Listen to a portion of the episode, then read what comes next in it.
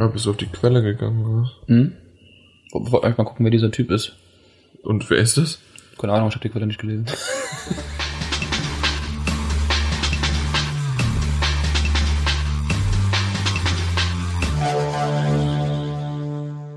Der folgende Podcast wird euch von GameStop präsentiert.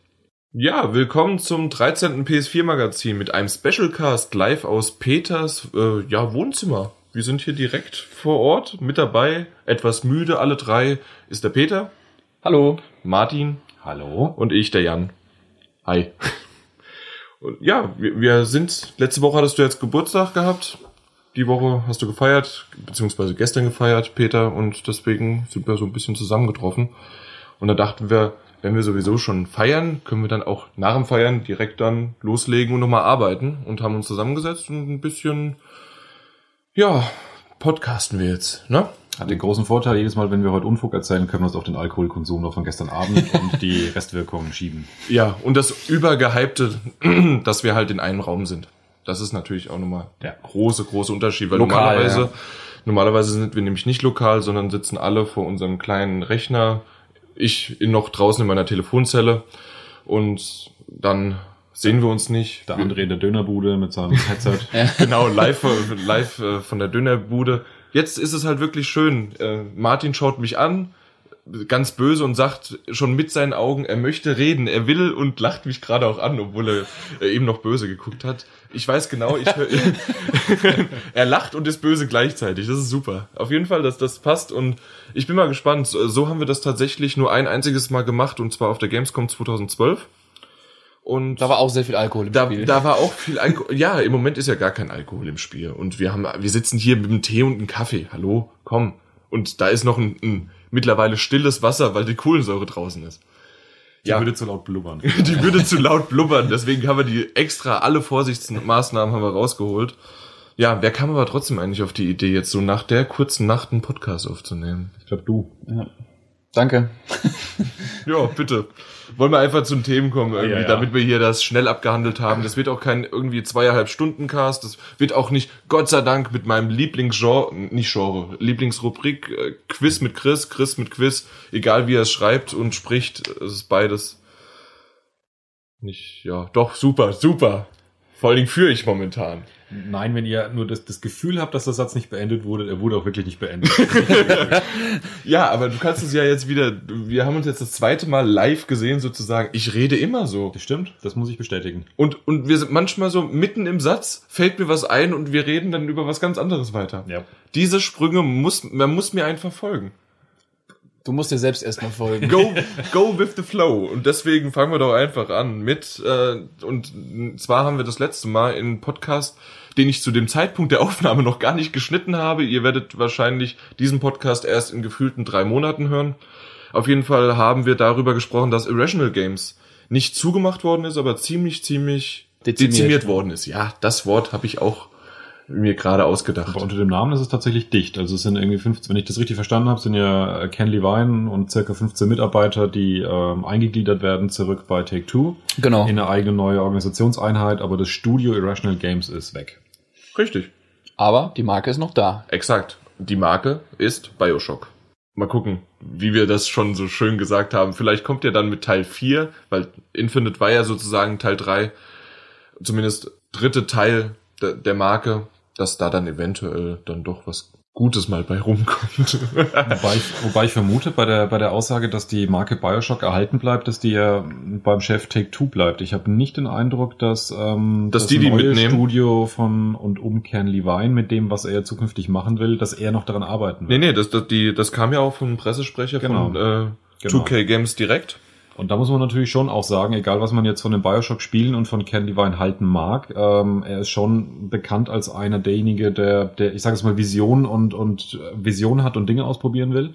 Und man merkt es ja durchaus auch im zweiten Bioshock, was ich jetzt, auch wenn jeder, der, der mir manchmal hier im Podcast zuhört, weiß, dass ich von Bioshock Infinite auch enttäuscht war.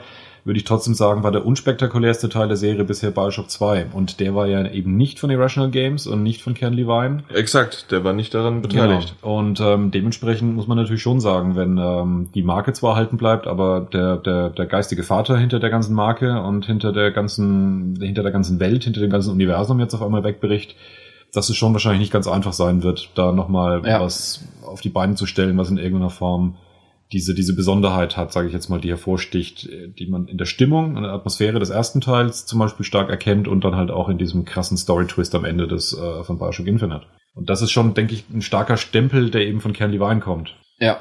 Insofern wird man sehen müssen, was daraus dann wird, wenn der nicht mehr mit im Boot ist. Genau, schauen wir mal, wie das da weitergeht. Ich bin gespannt drauf. Ich werde es mir dann irgendwann mal wieder anschauen. Anschauen. Im wahrsten Sinne des Wortes, ja. Ja, natürlich anschauen. Also das, das, das war nicht irgendwie. Stimmt. So kann man das auch sehen. Also dass ich darauf ja, warte, genau. dass ich mir irgendwann mal ansehe und dann zocke. Nein, anschaue. Ja, ja. Punkt. Egal wie. Apropos Punkt. Kingdom Come Deliverance ist nämlich auch zu einem Punkt gekommen. Und zwar 1.1 Millionen Pfund haben sie geschafft Mhm. Und haben jetzt endlich angekündigt. Wir haben ja schon einige News darüber veröffentlicht, weil es immer nur die Möglichkeit bestehe. Im Moment ist es ja noch das Kickstarter-Projekt sozusagen Nummer eins, was so, zumindest vom, vom Gesprächslauf das momentan in den News so hochwirkend und zumindest ich bekomme nicht so viel von Kickstarter mit und das ist das, was ich auf jeden Fall immer mitbekomme. Ja. ja. Und äh, die haben jetzt halt 1,1 Millionen Pfund zusammenbekommen und bestätigt worden, dass es für die PS4 kommt. Und das ist halt schon endlich mal eine Aussage, ja. Ja, das sind eigentlich zwei Themen. Zum einen nochmal, was halten wir von der Prämisse des Spiels bisher? Das ist die eine Seite. Und was halten wir jetzt von dem Abschluss? Welche Hoffnung haben wir an das Spiel? Ja, Peter und ich als die Rollenspielexperte geben doch einfach mal, die, einfach mal direkt an dich ab. Also man kann ja kurz sagen, wir haben wir haben es ja mal im Podcast schon erwähnt. Also ist ja ein Mittelalter-Rollenspiel aus der Ego-Perspektive, das nicht auf Fantasy basiert, sondern wirklich mal ein ein für harte Männer des Mittelalters. Ich glaube, sie haben ja auch viel Fokus auf Schwertkämpfe gelegt. Mhm. Und ähm, ja, das bringen sie auch schön rüber mit der CryEngine 3, die sie ja benutzen dürfen. Also technisch sieht es auf jeden Fall schon Ja. mal richtig Die haben einen interessant richtigen Mittelalter Martial Arts Fecht, was weiß ich was, Kampfexperte an, angestellt. Ich glaube, das ist auch einfach mal was anderes. Du hast mal ein Mittelalterspiel, wo es nicht mit Drachen irgendwas ist oder Genau. mit, mit Zauberei, mit Magie, Ja. mit, mit ein bisschen Mythos, sondern wirklich einfach nur halt das knallharte Mittelalter, so wie es halt war. Dreckig und nicht immer so schön, wie es vielleicht in Geschichtsbüchern steht. Also ich empfinde es ein bisschen, auch wenn da natürlich Fantasy-Bestandteile mit dabei sind, aber ich empfinde es ein bisschen oder habe die Hoffnung, wie, wie wenn man sich Game of Thrones anschaut, für all von euch da draußen, die sich die Serie ansehen. Ein großer Teil der ganzen Serie und der ganzen Thematik spielt ja durchaus in einer zwar fiktiven Welt, aber spielt primär um, um Intrigen, um Ränkespiele, um ähm, genau diese Thematiken, die wir gerade angesprochen haben. Wie gesagt, es sind auch Fantasy-Bestandteile drin, aber ich persönlich empfinde eigentlich an der Serie alles, was neben der Fantasy läuft, als, als wahnsinnig spannend in dieser Serie und sehr gut transportiert. Und ich persönlich finde es schon richtig spannend und, und hoffe, dass das eine coole Story ergeben kann, in die man sich dann auch stark einfinden kann, gerade wenn diese, diese mystischen Dinge mal, mal fehlen. Es ist zwar ein bisschen tragisch, dass in dem Moment, wo man sozusagen die, die ausgedachten kreativen Aspekte wegnimmt, dass es gerade dadurch außergewöhnlich wird, weil heutzutage halt alles, was in dem Bereich läuft, natürlich immer diese Klischee-Attribute, nenne ich sie jetzt mal, äh, behält, die auch Peter gerade genannt hat, wie Drachen und Co. Und gerade wenn man die eben weglässt und dann wirklich auf diese Thematiken zurückkommt, auf, auf eben Intrigen, auf Angriffe auf Burgen, auf äh, rivalisierende Parteien und ähnliches, dass man da wirklich äh, spannende Geschichten draus bauen kann, indem man gerade wegen diesem, dieser Realitätsnähe sich gut einfinden kann. Ich bin auf das Burgfräulein gespannt. Da, das will ich retten. Klischee. Jan will nur die Burg Maid. Ja. Ich, ich, wer will das nicht? Also und, äh, auch Pferdereiten war ja relativ stark äh, drin, also Kampf auch zu Pferde und ähnliches. Also all diese Aspekte, die ähm, ja gerade in der in der Kriegsführung und Waffenführung auch eine Rolle spielen, scheinen relativ akkurat nachgebildet zu sein.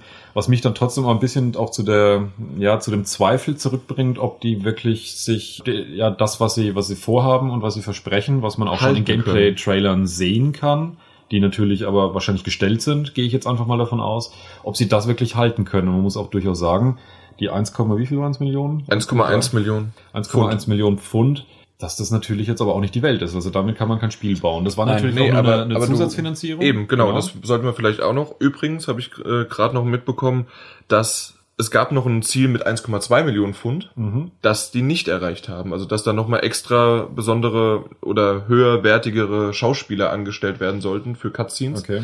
Das konnten sie leider nicht erreichen. Die haben nur in Anführungszeichen 1,1 Millionen ge geschafft.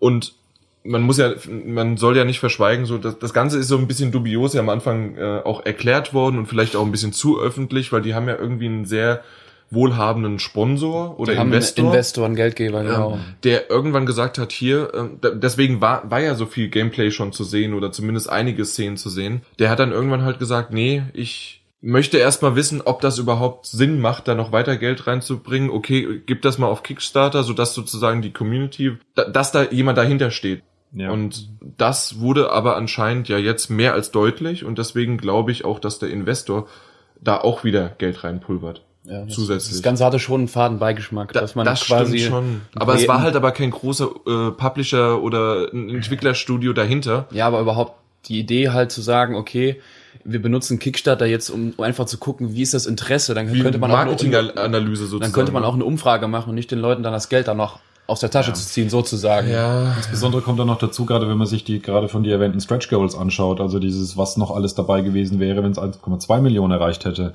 Da muss man dann natürlich ganz eindeutig sagen, da wird's schon eigentlich grober Unfug, weil wir wissen ja noch nicht, vielleicht kommt es ja noch nach. Ne, aber, aber gerade ist es ja gerade definiert in diesem Kickstarter, dass das Geld, was da gespendet wird über diesen Kickstarter, eben nicht das Geld ist, von dem dieses Spiel entstehen wird, weil es eben nicht reicht. Es geht ja wirklich nur um, um, um eine Interessensgenerierung, Aussage, um eine ja. Interessensgenerierung, um diesen mysteriösen Investor davon zu überzeugen, weiter Geld reinzupumpen. Ja. Und dann kann es sicherlich nicht an diesen 100.000 Pfund liegen, ob man jetzt schließlich professionelle Synchronsprecher engagieren kann Mhm. oder nicht. Ich glaube, Also das, war, das war einfach nur, dass die halt äh, sozusagen Ja. Marken setzen konnten, Ziele setzen könnten.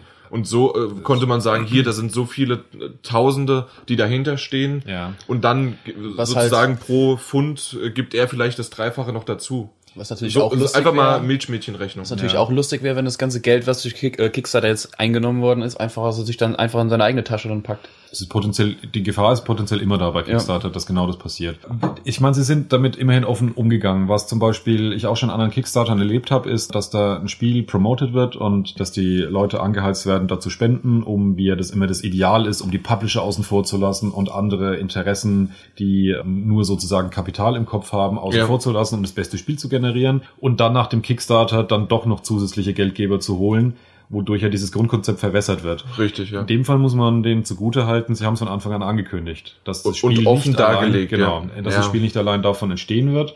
Auf der anderen Seite kann man sich halt wirklich nicht sicher sein, was daraus wird. Also ich muss persönlich sagen, das war ein Kickstarter, wo ich nicht mitgemacht habe, weil mir das Ganze ein bisschen zu dubios und fadenscheinig ist. Ich würde es mir aber unglaublich wünschen, dass das was wird, was sie da versprochen haben.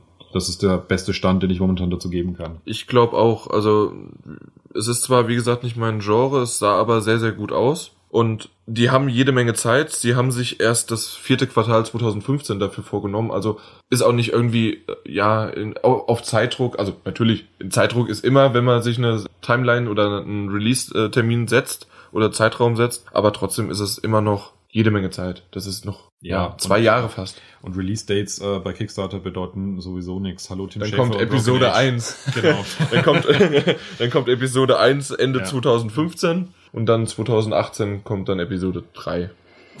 genau. Duke Nukem via Kickstarter.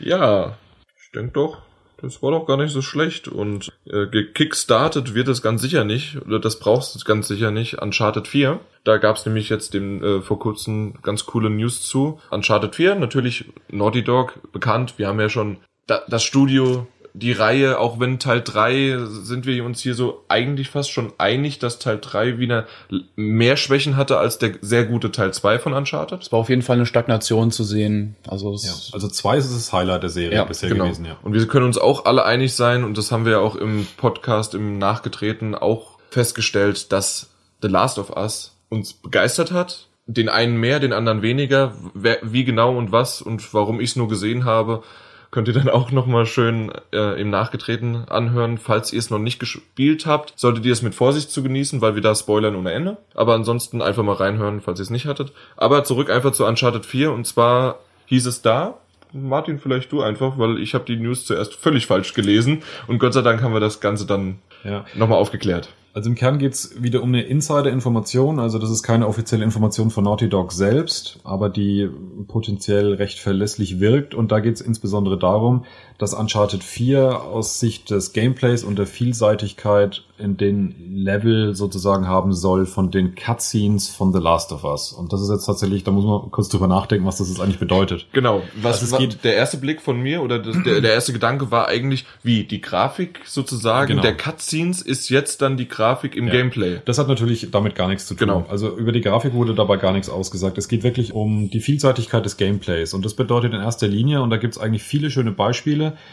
dass man häufig in Spielen seinem eigenen Protagonisten in den Cutscenes dabei zuschaut, wie die die krassesten Sachen vollführen und die vielseitigsten Dinge machen, mit irgendwelchen Fahrzeugen umgehen, irgendwelche krassen Sprünge machen, irgendwo gerade noch so hochkommen oder sich irgendeinen äh, bombastischen Fight liefern, irgendeinen Boxkampf gegen irgendeinen Gegner und ähnliches, ist es oft nur in, in den Cutscenes zu sehen und im Spiel hat man dann im Prinzip nur eine sehr eingeschränkte Auswahl an Aktionen, die man machen kann. Laufen, schießen, springen, sozusagen, Punkt. Ducken, ja. Und im Prinzip ist die Aussage, die dahinter steht, dass sozusagen diese Vielseitigkeit an Aktionen, die man auch in The Last of Us äh, Cutscenes ähm, zu sehen bekommt, wo die Charaktere ja dann auch mal versuchen, unter Zeitdruck das, dieses Auto zum Beispiel äh, in die Gänge zu bekommen, dann einzuspringen oder dann eben auch Dialoge führen oder es gibt ja, ja, ich möchte jetzt nicht auf die Cutscenes eingehen, um eben nichts zu spoilern, aber wo halt doch ähm, verschiedene Aktionen stattfinden, die so in der Gameplay-Mechanik nicht vorgesehen sind. Und da ist jetzt die Hoffnung eben da, dass wir mit Uncharted 4 eben einen Sprung im Gameplay sehen, der diese Vielseitigkeit rechtfertigt. Was denkt ihr darüber? Ja, ich bin echt gespannt drauf. Also jetzt, wie du es wie du's mir freundlicherweise nochmal schön erklärt hast, da bin ich doch äh, doch wieder etwas anders gestimmt zu der News, weil am Anfang dachte ich halt irgendwie total, was, was soll der Quatsch? Aber wie der Charakter sich dann bewegt, wäre cool. Ich weiß nur noch nicht, wie, wie genau man das umsetzen kann, weil Mhm. man hat halt nur eine bestimmte, also ein Minimum an Tastenkombinationen. Das klingt auch viel nach Trial and Error dann wahrscheinlich. Vielleicht Äh, auch das oder das halt doch irgendwie du du drückst halt doch nur X, um über einen äh, über einen Vorsprung zu springen oder über ein Hindernis zu springen und er macht halt es gibt fünf verschiedene Animationen sozusagen, wie er drüber springen könnte. Ob er jetzt links äh, rüberspringt, rechts rüberspringt, äh, erst drauf springt und dann wieder runter sozusagen. Es gibt drei, vier, fünf verschiedene Möglichkeiten. Und dass das vielleicht einfach nur eine Art Ablauf, Algorithmus, okay, das, das ist schon lange nicht mehr vorgekommen oder das wäre jetzt in dem Moment besser oder je nachdem, wie schnell er halt auch dann auf, auf den Gegenstand zuläuft. So, so kann ich mir das gerade nur vorstellen. Was cool wäre, das ist mir jetzt gerade so entstehen Gedankenprozesse. Endlich mal vielleicht das Touchscreen. Gerade, aber da, da brauchst du halt irgendwie noch einen vierten Daumen. Und zwar also nicht nur, ja nein, nein, den dritten hast du schon. Und zwar brauchst du den vierten. Und dann brauchst du irgendwie, du musst nach vorne laufen, gleichzeitig X drücken und dann wischst du am besten noch irgendwie in die Richtung, nach oben rechts, nach oben links, nach unten oder sowas. Und dann macht der unterschiedliche Moves. Oder sonst was. Ich weiß nicht, ob das einfach nur dann cool aussieht oder ob man da vielleicht auch das irgendwie noch integrieren kann, dass man von Gegner sich dann durch dann besser verstecken kann. Also in dem Fall von Uncharted 4 halt in Deckung gehen oder so weiter. Aber dass man irgendwas damit machen könnte. Aber wa- was ich mir halt noch vorstellen kann, ist, dass auf jeden Fall auch ähm, das Level der Immersion halt steigen wird. Dass, dass, dass du da halt, ähm, dass du da halt viel mehr reinkommst, weil halt nicht immer diesen Punkt hast, äh, schießen, springen, laufen, Cutscene, Mann, was kann der Nathan Drake da geile Sachen machen, Edge Badge, äh, darfst aber nicht spielen. Dass du halt so noch viel dichter reingezogen wirst, dass es halt noch irgendwie viel dichter werden kann, weil du einfach dann mehr Möglichkeiten hast. Wie sie dann umgesetzt werden, wie Jan schon meinte, ist dann natürlich der andere Schuh. Ja, also genau, genau, genau das ist das spannende Thema, glaube ich. Wie sieht's mit der Steuerung aus? Und im Prinzip können, kennen wir heute schon einige Spiele, in denen ähm, sehr vielseitige Aktionen Teil des Spielgeschehens sind und nicht nur in Cutscenes sind. Und da muss man sich genau anschauen, wie sind die dann bisher gelöst. Und da gibt's zum Beispiel, fallen mir spontan zwei Spiele ein, die da sehr intensiv davon leben. Heavy Rain und Beyond Two Souls. Da gibt es kaum Standardaktionen, sondern da tun die Charaktere hunderttausend verschiedene Dinge in ihrer Umwelt. Und wie ist es gelöst? Im Prinzip über Quicktime-Events. Erinnert ihr Ja, euch, ohne jetzt zu ja. spoilern, Heavy Rain, da gibt's eine ganz coole Szene eigentlich, und zwar ähm, in diesem Umspannwerk. Ja. Da muss man doch auch quasi da durch. Oh, das da, hätte da man tun ja mir auch. ja immer noch die Finger weh. Das war halt natürlich von der Steuerung etwas unglücklich gelöst, weil du musstest ja deinen Daumen wirklich äh, verrenken und verbiegen. Aber ähm, das ist halt immer klar, das ist dann die Crew. Das ist der, der Spagat, den man dann schaffen muss. Halt, denn einerseits dem Spieler zu ermöglichen, hier, du hast diese geile Cutscene, die kannst du jetzt selbst spielen und musst nicht dabei zugucken, Mhm. wie es gespielt wird. Äh, Und andererseits muss man halt dann auch gucken, dass es halt von der Steuerung halt noch akzeptabel bleibt. Das, was ich mir zumindest auch vorstellen kann, und das wäre im Prinzip nichts Neues, dann, wenn das so gemeint wäre, aber ähm, zumindest wäre es vielleicht dahingehend was Neues, wenn man das alles zusammen in ein Spiel packt. Nämlich, dass man all die verschiedenen Aspekte, die wir aus verschiedensten Spielen kennen, versucht zusammenzumischen. Das heißt zum Beispiel, dass man eben auch in den Dialogen, in, in sehr cineastisch präsentierten Dialogen trotzdem auch noch interaktiv eingreifen kann.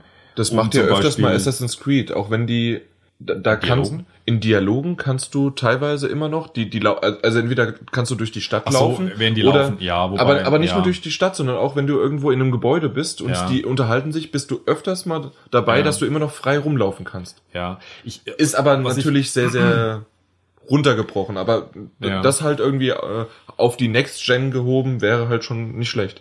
Was ich aber zum Beispiel meinte, was ich mir vorstellen könnte, wäre, dass man, ein bisschen hat's das äh, Walking Dead Adventure von Telltale eigentlich hervorgemacht, dass man Optionen zum Beispiel in Dialogen berücksichtigen kann und die dann, das gefällt nicht jedem, aber es ist eine Möglichkeit, um eben diesen Flow beizubehalten, unter Zeitdruck eine Wahl trifft, ansonsten ist sie zufällig. Ja. Und auf die Art und Weise kannst du eine Kombination machen von einem sehr cineastisch, sehr fließenden Dialog, der nicht immer dieses typische Bild friert ein, wartet auf Input, in- während der nichts passiert, wirkt sehr unterbrochen, sehr, sehr, sehr, sehr Reißt dich halt einfach reißt raus. dich raus aus einer, aus einer fließenden Cutscene, während man so solche Sachen natürlich mit einbinden könnte. Ist die Frage, ob Uncharted das richtige Spiel ist, um sozusagen Dialogoptionen überhaupt anzubieten, geschweige denn in welcher Form man das macht. Weil sagen wir mal so. Uncharted war schon eine nette Story, Ja. aber eine nette. Das, da war es die Inszenierung, da war es die Genau. Action, da Ja. waren es auch.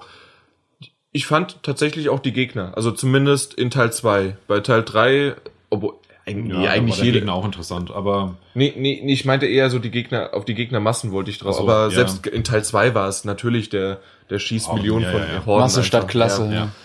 Ja. Aber Ja. ich meine, genau das, ich glaube, in die Richtung eben geht's, geht's, geht's hin. Was soll der Spieler eben alles übernehmen können? Und da fallen zum Beispiel eben Dialoge ein. Da fällt aber auch ein zum Beispiel das Steuern von zahlreichen Fahrzeugen. Das kennen wir auch jetzt schon in zahlreichen Spielen, dass man in vielen verschiedenen Fahrzeugen einsteigen kann, um die dann zu bedienen. Das Bin ist ich ja im Prinzip gar auch nichts Freund Neues. Von. Ja, und hat aber Uncharted ja auch jetzt schon vorgemacht. Im, im, Im ersten Teil und auch im dritten sitzt man mal im Boot. Ähm, Im dritten Teil sitzt man dann auch mal auf dem Pferd. Das könnte man natürlich alles noch erweitern. Ja, aber da bist du doch trotzdem immer nur, d- selbst Du hast es das aber auch Pferd aktiv gesteuert. Du hast es aktiv gesteuert schon. Klar. Aber man könnte natürlich all Ach, der, der Jetski, das meinst du mit Boot, oder? Weil ein richtiges war ein Boot Jetski. hast im du. ersten Teil war es ein Jetski, Jetski, Genau, genau. ja. weil, weil ein richtiges Boot oder sowas. Im zweiten waren sie, du- glaube ich, in einem Kanu noch drin. Da hat man, glaube ich, in so einem Kanu gepaddelt. Okay. Aber, das kommt eh noch. Wir, wir Ja. gehen da ja noch mal ganz genau durch irgendwann. aber mal. das ist natürlich auch eine Option, wobei sich da die Frage stellt, ob das wirklich was dann effektiv mit Next Gen zu tun hat oder einfach nur mit der Größe der Produktion, dass man halt sozusagen in ein Spiel alles Mögliche reinbaut, was man jetzt schon kennt und das halt verknüpft. Also es gibt ja auch so diese Vision vom, vom, vom Weltraumshooter, in dem du durch die ganze Welt fliegst, auf jedem Planeten landen kannst und in denen dann wiederum in Uncharted-Mechanik sozusagen durch die Welt laufen kannst. Also sozusagen alles zu vermischen, alle möglichen Gameplay-Elemente, die wir kennen, in ein Spiel rein. Das wird Uncharted natürlich nicht tun in diesem Zusammenhang. Aber ich glaube, in die Richtung soll es halt die Aussage gehen, dass wir einfach mehr Dinge in dem Spiel tun können, als das, was wir bisher gesehen haben. Ob das dann, wie gesagt, gleich automatisch was mit Next Gen zu tun hat, sei nochmal dahingestellt. Weil, wie gesagt, viele von den Dingen, die wir jetzt gerade erwähnt haben, die kennen wir schon. Vielleicht überrascht uns Naughty Dog tatsächlich mit was komplett Neuem. Wenn dann Naughty Dog, also ich traue ihnen zu, nochmal eine richtige Bombe dann zu bringen. Ja, ich, ich hoffe es. Gerade nach Uncharted 3, der noch, ja, wir haben es ja gesagt, gut war, aber nicht mehr so überraschte. Deswegen, ich, Mhm. ich, bin- ich habe immer noch Hoffnung auf Uncharted 4. Ja, Vor allem, was halt gut war, sie haben halt mit The Last of Us gezeigt, dass sie halt Mut hatten, eine neue IP quasi mit anzugehen und, und halt auch mal die äh, sicheren Uncharted-Wege zu verlassen. Ne? Ja. Vielleicht Und- haben sie dadurch auch die Pause oder die neuen Kreativität oder sonst irgendwas halt äh, nochmal sich geholt, um für Uncharted 4 nochmal neu durchzustarten. Ich glaub- auf der neuen Konsole. Ich glaube nicht, dass sie da viel an, am Gameplay an sich ändern werden. Deswegen hoffe ich auf eine neue IP von denen. Wo sie Nach einfach sich nochmal komplett 4 dann. austoben können, genau, weil mit Uncharted, du hast halt, du verbindest damit halt Sachen, die können da jetzt nichts, dann würden sie ja eine halbe Fangemeinde zerspalten, das wollen sie ja auch nicht. Mhm. Ich denke mal, es wird das Grafik auf ein neues, äh, die Grafik auf ein neues Level heben, aber groß am Gameplay wird sich da sicherlich nichts ändern, bin ich mir sehr, sehr sicher von. Wie gesagt, die Vielseitigkeit kann ich mir vorstellen nach der Ankündigung, die sollte schon Mhm. da sein. Aber, und das ist ja dann auch ein, äh, eine coole Sache, wenn es ein netter Action-Happen ist, der einen acht Stunden lang wirklich äh, sehr gut ja, unterhält und amüsiert. Genau. Und vielseitig äh, unterhält und amüsiert. Vielleicht ein bisschen off-topic an der Stelle, aber nochmal ganz kurz dann zu Uncharted 3 erwähnt. Ich hoffe, sie machen denselben Fehler mit Uncharted 4 nicht. ich mag nicht eine der spektakulärsten Szenen für Uncharted 4 500 Mal im Trailer vorher sehen. Das war eine der Ja, Sachen, die wirklich ja. ein echtes Problem waren in Uncharted 3, die Flugzeugsequenz, wo, der, wo er hinten auf dem Deck steht und sich mit dem einen Typen prügelt äh, in diesem abstürzenden Flugzeug. Als die Szene im, im Spiel dann kam, sie war völlig ausge, ausgenudelt. Und ich hoffe, Richtig. dass wir an der Stelle so ein Overkill von, von Szenen, die wir vorher schon in- und auswendig kennen, dass uns das erspart bleibt. Und vor allem muss ich auch ehrlich sagen, diese Szene, sie war ausgenudelt, zusätzlich auch noch, war sie fast zum Schluss, wenn du dann da so da dran gehangen hast an dem Mhm. Flugzeug unten, war sie exakt wie in Teil 2, wenn du einen Zug hochgeklettert bist. Also das war dann auch, es hatte sehr, sehr viele Ähnlichkeiten, Verwandtschaft, ja, Ver ja, ja. Verwandtschaften. Ja. Nur dass das eine, es war kalt, das andere war warm. Ja, genau. Und in der Luft mehr oder weniger. Und ja, also es, Also da Das- wäre mehr Vielseitigkeit Genau. im Spiel, an dem, was man tut, wäre schon schön und davon nicht alles vorher verraten.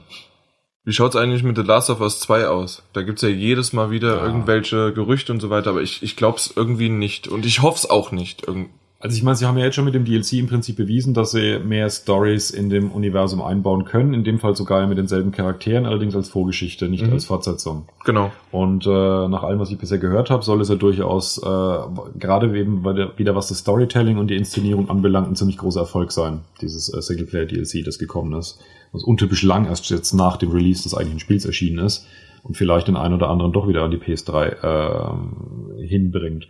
Wenn es nochmal ein Last of Us gäbe, ein Last of Us 2, dann hoffe ich zumindest inständig, dass es ähm, in derselben Welt spielt, aber nichts mit den Charakteren. Aber eine Fortsetzung der Geschichte von Joel und Ellie nach dem Ende Mhm. komm, kann ich mir nicht vorstellen. Ja.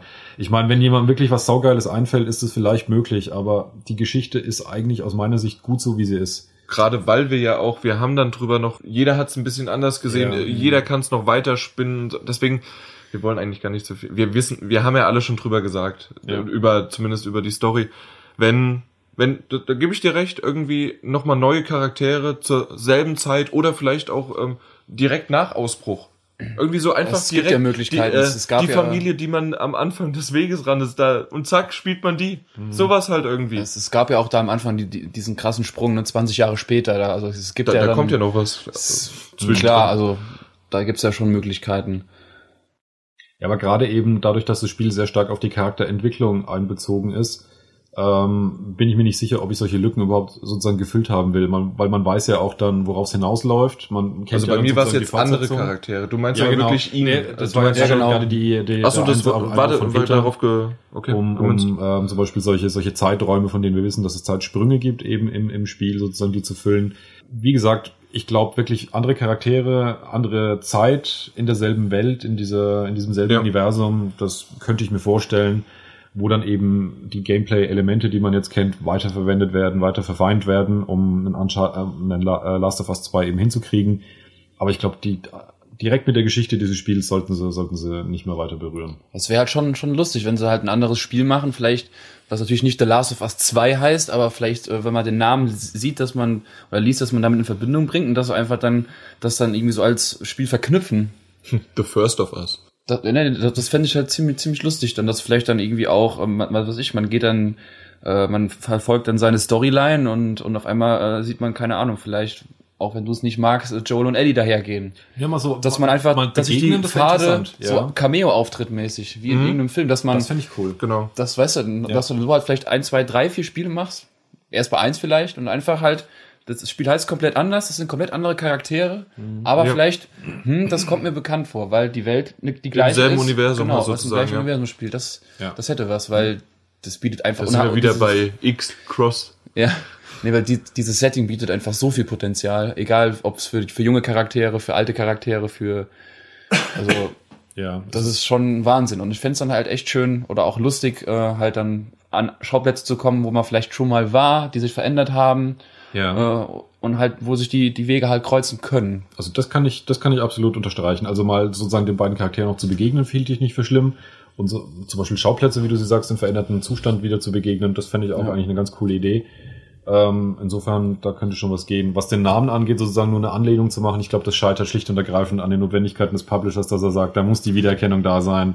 Da will man die ganzen alten Fans abgreifen, auch die, die sich nicht in, in Spielemedien äh, informieren. Das ist halt dann immer schwierig. Das ist schwierig. Das ja. ist Teil zwei sozusagen, nicht im Sinne von Nachfolger, sondern da kriegst du dieselbe Qualität, die du da gewohnt warst. Das ist ja tatsächlich momentan The Last of Us wirklich das Zugpferd auf der PS3 mit Uncharted. Wenn man so sagt, Uncharted, God of War, The Last of Us, das sollst du auf der PS3 spielen. ja, da gibt's schon noch andere Sachen, da könntest du auch noch Metal Gear Solid und so anbringen. Aber das, das ist tatsächlich Final so Fantasy. das Wir haben Aktuelle halt, ja. Du musst es natürlich jetzt noch für den Chri- Chris das unbedingt sagen. Willst du auch noch etwas spoilern? Machen Chris. Der Klassiker. Der Klassiker, auf jeden Fall. Apropos, was mir so ein bisschen aufgefallen ist, so, ähm, wir sind ja jetzt hier wirklich das erste Mal, wir drei, so in kleiner Runde zusammen. Und wenn Martin redet oder auch Peter redet, manchmal rede ich auch, und die anderen nicken, muss man sich echt dazu zwingen, dann Ja zu sagen, weil hallo, das ist ja ein Mikrofon und die sehen uns ja nicht. Dann, wir haben so schön genickt. Ich habe eben so Peter auch angeschaut. Er nickt mir zu. Ja, danke. Ich schüttel die ganze Zeit den Kopf. er guckt drücke damit meine tiefe äh, Ent- Unzustimmung aus. Genau. Das Entsetzen äh, sieht man dir im Gesicht an. Alleine schon, dass du mir so nahe kommst, das ist eigentlich schon sehr, sehr schwierig für dich. Das Sie ich. schmiegen sich gegenseitig an. Ja, das Ich kuschel mich mehr ins Mikro als an Jan. Die, die Nacht heute, die, die war, äh, die, die war schon schlimm genug. In einem, in einem Keine Zimmer. persönlichen Details. Was, was im Gästezimmer passiert, bleibt im Gästezimmer. Ja. Wie wollen wir denn jetzt da am besten überleiten vom Gästezimmer her? Doch, Gäste, natürlich. Die Gäste auf der Playstation und auf der Xbox. Oh, oh, oh. Gar nicht so schlecht, finde ich. Oh, Du hast Also- gestern schon sehr viel getrunken. Und zwar, man muss es natürlich noch ein bisschen erklären, wo, ihr beide wisst schon, worum es geht, und zwar die Third-Party-Titel-Hersteller wie Ubisoft oder sonst was, die halt wirklich, oder Activision oder, Geschickter als ich gedacht hätte. oder? Die Third-Party-Hersteller als Gäste auf der Konsole. Geschickter als ich gedacht hätte. Ja. Gar nicht so schlecht. Gar nicht so schlecht. Also da klopfe ich mir mal selbst auf die Schulter, ja. Auf jeden Fall, die, Da, da tut die, sich im was Moment- machen die denn? Ja, da lässt sich momentan eine, ein, ein, ein immer wiederkehrendes Phänomen beobachten, über das wir mal kurz ähm, reden wollen, jenseits von, von rein Konsolenpräferenzen. Wir sind zwar das PS4-Magazin, aber wir wollen uns schon ab und zu auch den gesamten Markt anschauen und auch einfach euch informieren darüber, was da insgesamt passiert. Dementsprechend müssen wir uns äh, natürlich auch mal die anderen Konsolen mit anschauen und was die Third-Party-Hersteller machen, um da Vergleiche herzustellen. Und da wollte ich einfach mal eben in die Runde werfen, was da aktuell passiert. Und zwar haben wir jetzt schon vermehrt Spiele, die Liste wird langsam lang, in denen es sich zu einem, zu einem Schema zu ergeben scheint, dass wir eine unterschiedliche Auflösung auf der Xbox One und auf der PS4 von Spielen haben. Manchmal unterscheiden sich auch die, die Frames-Zahlen, wie bei Tomb Raider. Jetzt zuletzt bei äh, Thief haben wir auch wieder die Aussage, dass es auf der Xbox One in 900p läuft und auf der PS4 in nativen Full HD. Call of Duty Ghosts. Ne? Call of Duty Ghost hatten wir es, in Battlefield 4 hatten wir es, in ähm, Assassin's Creed 4 hatten wir es. Also die Liste, die wird tatsächlich langsam lang und scheint sich zu so einem Standard zu etablieren. Genau. Was, was denkt ihr darüber, wie wichtig, wie relevant das eigentlich ist? Ich find's ganz interessant, dass sich das jetzt schon so früh abzeichnet, weil eigentlich bin ich auch nach wie vor der Überzeugung, dass die Power im PS4 Backend erst in den nächsten Jahren zu sehen sein wird. Und äh, ich denke, wenn es jetzt schon so ist, wie wird's dann erst in ein paar Jahren sein? Also wenn man jetzt schon quasi nur eine, sag ich mal, eine 100p Kluft hat zwischen Mhm. ta- äh, 1080 nativen Full HD und 900 irgendwas bei Call of Duty, dann wird es aber, wenn die Konsole, wenn wenn wenn die Architektur äh, besser von den Entwicklern äh, verinnerlicht wurde, äh, wie wird es erst dann aussehen? Weil Grafik ist einfach für viele sehr sehr relevant Ja. und ähm, das könnte vielleicht da auch die Schere halt weiter auseinanderklaffen lassen zwischen PS4 und Xbox, wenn der Trend anhält. Ich meine, was man ganz klar sagen muss, rein von der, von der visuellen Betrachtung her, gerade wenn wir von 900p versus 1080p sprechen, dann ist das äh, sicherlich kein optischer Weltenunterschied. Meilenstein. Also, Rise gilt auch bis jetzt noch als eines der bestaussehendsten, rein optisch gesehen, der bestaussehendsten Next-Gen-Titel Next und das Ding hat auch nur in Anführungszeichen 900p. Genau. Also insofern ist das jetzt erstmal äh, kein Beinbruch für jeden, der eine Xbox hat und auf der gern spielt. Aber tatsächlich ist natürlich diese Frage dieses, dieses Trends, der jetzt am Anfang schon eben gegeben wird und wie und ob der stärker wird. Es gibt noch eine technische Betrachtung, die dem Ganzen vielleicht so ein bisschen entgegenläuft, aber dann ein anderes Problem offenbart. Und zwar scheint nach Aussagen von Entwicklern, die sich dann zwischen zu Wort gemeldet haben, das Problem im Arbeitsspeicherbereich zu liegen, also weniger bei der tatsächlichen grafischen Leistung oder bei der, bei der CPU-Leistung. Also einfach die Auslagerungsdateien sozusagen, dass die äh, zwischengespeichert genau. werden können. Das gilt als einer der großen Vorteile der Architektur in der PS4, dass man sich da einfach entschieden hat, den gesamten Arbeitsspeicher als, als sehr schnellen Arbeitsspeicher auszulegen, der dadurch sehr universell verwendet werden kann während die Xbox One eine Architektur hat, in der der Arbeitsspeicher eine, ich sage es mal, normale Geschwindigkeit, wie man es auch vom PC her gewohnt hat, äh, nutzt. Mhm.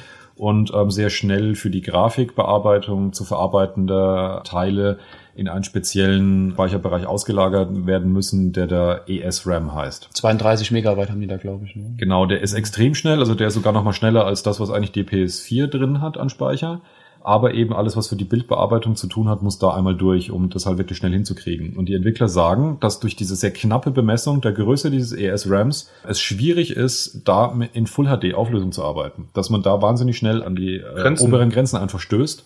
Das heißt, man eine Full HD Grafikbearbeitung, wo man auf die Geschwindigkeit dieses, äh, dieses schnellen Speichers angewiesen ist, nur dann hinbekommt, wenn man ganz, ganz wild trickst. Weil man nicht einfach sozusagen die Bilder mhm, ja. äh, durchschleusen kann. Es ist auch oft so, dass man gleich mehrere Bilder im Speicher halten muss, damit man keine Zeilenverschiebung im Bild hat. Da gibt es bestimmte Entwicklungstricks. Das heißt, es reicht nicht nur, dass man da ein Bild ablegt, sondern man muss da schon ein bisschen mit arbeiten. Deswegen ist der Platz größer, als wie man erstmal denkt, was man da braucht. Aber tatsächlich stellt sich dann eher die Frage, ob man dann eben bei der Dimensionierung dieses ESRAMs sich irgendwie vergaloppiert hat bei der, mhm. bei der Architektur. Obwohl ich da natürlich denke, dass die irgendwie in den nächsten Jahren oder in den nächsten Monaten auch nicht nur, wie du gesagt hast, mit Tricks, sondern genau. dass die, dass die das zu bändigen bekommen. Die, die haben auch damals den blöden PS3 Cell Chip, den haben genau. sie auch hinbekommen. Und da kommen wir jetzt eben zu der genau anderen Geschichte, inwieweit sich da jetzt einfach die Sachen umkehren, nämlich, dass die, das ist die eine Option, die du gesagt hast, Peter, dass das ein jetzt schon Trend ist, der vielleicht sogar noch schlimmer wird. Die andere Option ist, dass dieses Problem dadurch verschwindet, weil es bessere SDKs gibt, weil die Entwickler sozusagen die besseren Tricks lernen, wie sie diese, mhm. diesen Flaschenhals umgehen können, wie sie eben viel eben, wie du gerade gesagt hast, Jan, äh, bei der PS3 auch die Probleme in der Architektur haben umgehen müssen. Und dann sehen wir tatsächlich, dass sich genau das jetzt umgekehrt zeigt, was wir eben in der früheren Generation hatten. Das eine Plattform, für die Xbox die muss getrickst werden, für die Play genau. das, die eine ist einfacher, genau. die andere ist schwerer genau. zu meistern. Genau. Also das heißt, die eine Option ist tatsächlich, dass wir jetzt momentan diese, diese Unterschiede in den, in den Auflösungen nur deswegen sehen, weil die Xbox One tatsächlich noch nicht beherrscht ist, während es bei der PS4 leichter ist. Allerdings muss man auch wiederum sagen, bei der PS3 hatten wir den Effekt gegenüber der Xbox 360, dass selbst als sie die beherrscht hatten, waren die First-Gen-Titel super geil, aber auch bei den Third-Party-Titeln wurde die Kluft zwar geringer, aber sie ging nie ganz weg. Also es kam ja auch, auch Red Dead Redemption zum Beispiel hatte grafische Einbußen genau, auf der PS3. Richtig. Ähm, Mafia 2 hatte grafische Einbußen und zahlreiche andere Titel, die also auch später im Lebenszyklus noch kamen. Und ich denke, das wird spannend sein, inwieweit das jetzt wirklich ein, ein, ein gängiges, ein gängiges Muster bleiben wird. Ja, ich bin auch gespannt. Also alleine schon, dass irgendwie, es hieß ja die ganze Zeit genau deswegen, weil die PS4, aber auch eigentlich die Xbox One, dass die mit ihrer Architektur ja der, dem PC so ähnlich sein soll, dass ja teilweise irgendwelche Entwickler-Kits programmiert worden sind, so dass mhm. zu, das habe ich mal gesehen, dass da in der Mitte sozusagen der PC war und links und rechts waren dann die Xbox-Version und die äh, PS-Version mhm. und dass das eins zu eins übernommen werden konnte, weil das einfach teilweise ziemlich automatisiert übersetzt automatisch konnte, übersetzt ja. worden konnte. Das, das, das war sehr, sehr anpassbar. Ja, das hat man vor allem dann, wenn man schon mal eine Grundengine hat. Also einen ganzen Code wird man nie sozusagen eins zu eins übersetzen können, aber mit solchen Sachen wie die Unreal Engine zum Beispiel, die war ja dann so gebaut in der mhm. Generation, dass man es im Prinzip, dass das Grundframework, äh, das mit der Hardware wirklich kommuniziert hat, um die Grafik und den Sound und ähnliches zu machen, das war alles schon in dieser Engine drin. Und wenn man die Unreal Engine verwendet hat, dann konnte man tatsächlich auf Knopfdruck mehr oder weniger so ein Spiel für die Xbox rausfallen lassen ja. oder für die PS3. Kennt ihr euch da Was so gut drin mit aus, dass, äh, dass das eventuell so auch jetzt bei der PS4 möglich ist? Gut möglich. Dass, also, dass diese Portierung wirklich so ja. leicht in Anführungszeichen ist, weil leicht ist nichts, egal was mit Programmieren zu tun hat, aber dass es auf jeden Fall wesentlich leichter ist. Ja, auf jeden Fall. Also ich habe da, da gibt's ein paar ganz interessante Ansätze zu. Und zwar ähm, gibt es beispielsweise auch Entwickler, die sagen, klar, einerseits durch diese x86-Struktur ähm, hast du halt beim, beim Code portieren, du musst kaum noch Code umschreiben Du hast relativ wenig, was du abschneiden musst, relativ wenig, was du neu dran packen musst, um es auf der äh, Konsole dann verfügbar zu machen, vom PC aus gesehen. Aber es gab auch ein paar kritische Stimmen, die ich ganz interessant fand, die gesagt haben, weil es so einfach ist, werden die Entwickler schlampiger. Und die Spiele können da auch drunter leiden. weil sie nicht mehr nicht, nicht viel Mühe machen müssen. Aber sind sie denn auf dem PC denn auch schlampig? Oder meinst du die Ja. Portierung? Die Portierung, genau die Portierung. Jetzt ist es quasi ganz doof gesagt Copy und Paste. Oder hängst du dich da richtig rein und machst das dann, ne?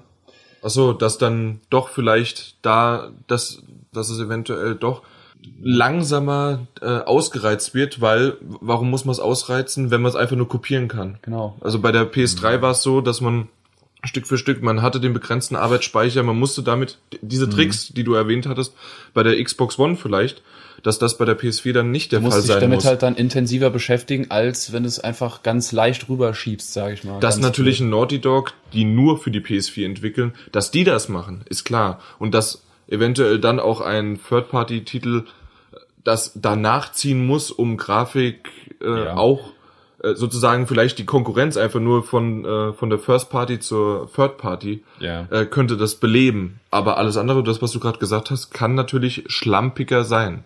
Ich meine, äh, genau diesen Effekt, den sehen wir auf der anderen Seite auch schon jetzt, äh, dass First-Party-Spiele sozusagen die Spiele bleiben, die die Konsole besser ausreizen. Das sehen wir auch auf der Xbox One beispielsweise mit Rise, wo Crytek äh, wahnsinnig viel optisch rausholt, was andere Third-Party-Hersteller momentan eben nicht rausholen, Können. schaffen und können. Ja. Was die, die Schlampigkeit oder beziehungsweise den Aufwand oder die, den, den Drang zu Aufwand, drücken wir es mal so aus, wie notwendig ist es, dass man dazu gedrängt wird und gezwungen wird, ähm, sich anzustrengen, um das äh, sauber hinzukriegen auf der Konsole. Ich denke, das ergibt sich dann spätestens ab dem Zeitpunkt wieder, wenn der PC anfängt, die Konsolen zu überholen und die nächste Hardware-Generation aber eben nicht da ist. Spätestens dann müssen die äh, Entwickler sich anstrengen, um den, den äh, Usern und den Gamern da draußen was zu bieten, damit die Spiele halt weiterhin trotzdem noch gut aussehen und äh, mit der PC-Version konkurrierbar bleiben. Aktuell scheint es mir auch so zu sein, dass es relativ leicht zu gehen scheint, weil wenn man sich anguckt, auch in welcher Geschwindigkeit jetzt äh, nach der ersten Ankündigung zum Beispiel die Tomb Raider Definitive Edition rausgekommen ist, die schon erheblich von der PS4-Version gegenüber der PS3-Version zum Beispiel optisch äh, profitiert. Genau, haben wir ja gestern gesehen. Wir haben ja alle drei die PS3-Version ges gespielt Genau. und haben dann Uns die, die mal PS4 angeschaut. gesehen. Abgesehen vielleicht von der veränderten Lara oder wie sie auch sich verhält und so weiter. Wir rein einfach Mhm. jetzt wirklich nur von der Grafik her. Optisch ist es ein Riesensprung und die Version scheint sehr, sehr schnell produziert worden zu sein. Und also das scheint schon, schon sehr einfach zu sein, mit diesen Architekturen der neuen Plattform zu arbeiten und die wirklich auszureizen. Da wird es dann tatsächlich spannend bleiben, gerade dadurch, dass die äh, Plattformen so, so standardisiert sind, wie viel Spielraum tatsächlich nach Optimierung oben hin ist. Dadurch, dass die keine, keine so Hexenkisten sind, wo man alle möglichen Verrenkungen machen muss, um wilde Sachen rauszuholen Genau. wird es spannend eben auch bleiben, kann man das überhaupt. Aber unterm Strich bleibt auf jeden Fall jeder, der, der eine Xbox hat, sollte sich aktuell von diesen, von diesen Resolution-Abstrichen eigentlich nicht abschrecken lassen, insbesondere wenn es um 900p geht und so gegenüber 1080p. Ich würde mal vermuten, dass wenn man 100 Leute in den Raum stellt und dass 99 Prozent davon den Unterschied nicht, nicht erkennen würden. Ich, Aber- ich erkenne es auch nie. Ich habe das ja auch schon mehrmals Ja. in einem Podcast auch gesagt, dass ich selbst Sorry, zwischen 30 und 60 äh, Frames pro Sekunde. Ah, ja, das ja. kennen einige. Nein, ja, ich weiß, dass ihr Ja. vielleicht sogar drüber lacht. Ich erkenne ihn nicht. Selbst sogar bei einem Rennspiel habe ich es nicht erkannt. Und andere erkennen das sofort und sagen, Ja. boah, das, das geht ja gar nicht. Ich, ich bin auch nicht vielleicht, das, das letzte Rennspiel, was ich wirklich gespielt habe, war Midnight Club. Ähm, das, und LA war schrecklich. Aber das, das war einfach, Okay, ja, also gegen- ihr wisst, worauf ich hinaus. Also Ja. selbst das erkennt nicht jeder oder zumindest ich nicht. das stimmt, nicht jeder erkennt's und ich bin eben äh, noch auf der Ebene, wo ich ganz glasklar sage, 30 Frames und 60 Frames, das ist wie ein Schlag ins Gesicht, den Unterschied, den sieht man sofort. Ja, also da sind wir eigentlich die genau- Aber zwischen wir 900p beide. und 1080p tue ich mir auch echt schwer, da noch irgendeinen Unterschied zu sehen. Ähm, der spannendere Gerade Aspekt, auf noch einen guten Fernseher, Ja. der sowieso noch mal mehr, also ein guter Fernseher kann auch noch mal aus einem SD-Bild auch was rausholen. Ja, Also- also, ja, ja, ja. Also je nachdem, was da, was bei dem Upscaling alles passiert, wobei das ja die Konsole selber übernimmt in der Regel. Also die Konsole gibt das 900p-Signal ja nicht direkt raus, sondern scaled es ja selber hoch auf 1080p. Das heißt, für den Fernseher ist es im Prinzip, der macht das Gleiche, ob er jetzt nativ in 1080p gerendertes Bild bekommt oder eins in 900p. Aber äh, das stimmt schon. Also selbst wenn man einen schlechteren Fernseher daheim hängen hat, hat man wahrscheinlich deutlich größere Einbußen optischer Natur, Genau. als wenn man das Spiel jetzt in 900p bekommt gegenüber 1080p. Tatsächlich ist wirklich einfach nur die Sache, es muss sich zeigen, was dieses Symptom, nenne ich es jetzt mal, das wir gerade beobachten, langfristig bedeuten wird. Und an der Stelle auch wiederum eine Sache, wo ich das Gefühl habe, das ist auch wieder kommunikativ ein bisschen schlecht gedacht gewesen von Microsoft, weil ich habe den Eindruck, dass das in den Medien relativ stark ausgeschlachtet wird im Moment, wie wir ja momentan auch darüber reden, diese Unterschiede. Für den normalen Anwender sieht man den Unterschied, dass die eine Version macht mehr als die andere und ist effektiv, wenn es wirklich schlicht und ergreifend nur an diesem kleinen ES-RAM lag, den man wahrscheinlich für ein paar Dollar hätte doppelt so groß machen können, da hat man sich vielleicht an einer, an einer falschen Stelle so ein bisschen ins, ins Fleisch geschnitten. Auch wenn es effektiv, wie gesagt, für die Spieler gar keinen so großen Unterschied macht, aber es ist halt einfach in den, in den, in den technischen Vergleichsdaten, die man runterrattern kann, ist es halt momentan jedes Mal bei jedem Spiel, das rauskommt, immer ein Thema, wo sozusagen die Headline der News, wenn man sich im Internet umschaut, lautet ist, mhm. die Xbox One-Version bringt weniger als die PS4-Version. Ja, wie genau. wir schon meinten, eigentlich ist es nicht schlecht, weil man sieht den Unterschied nicht de facto.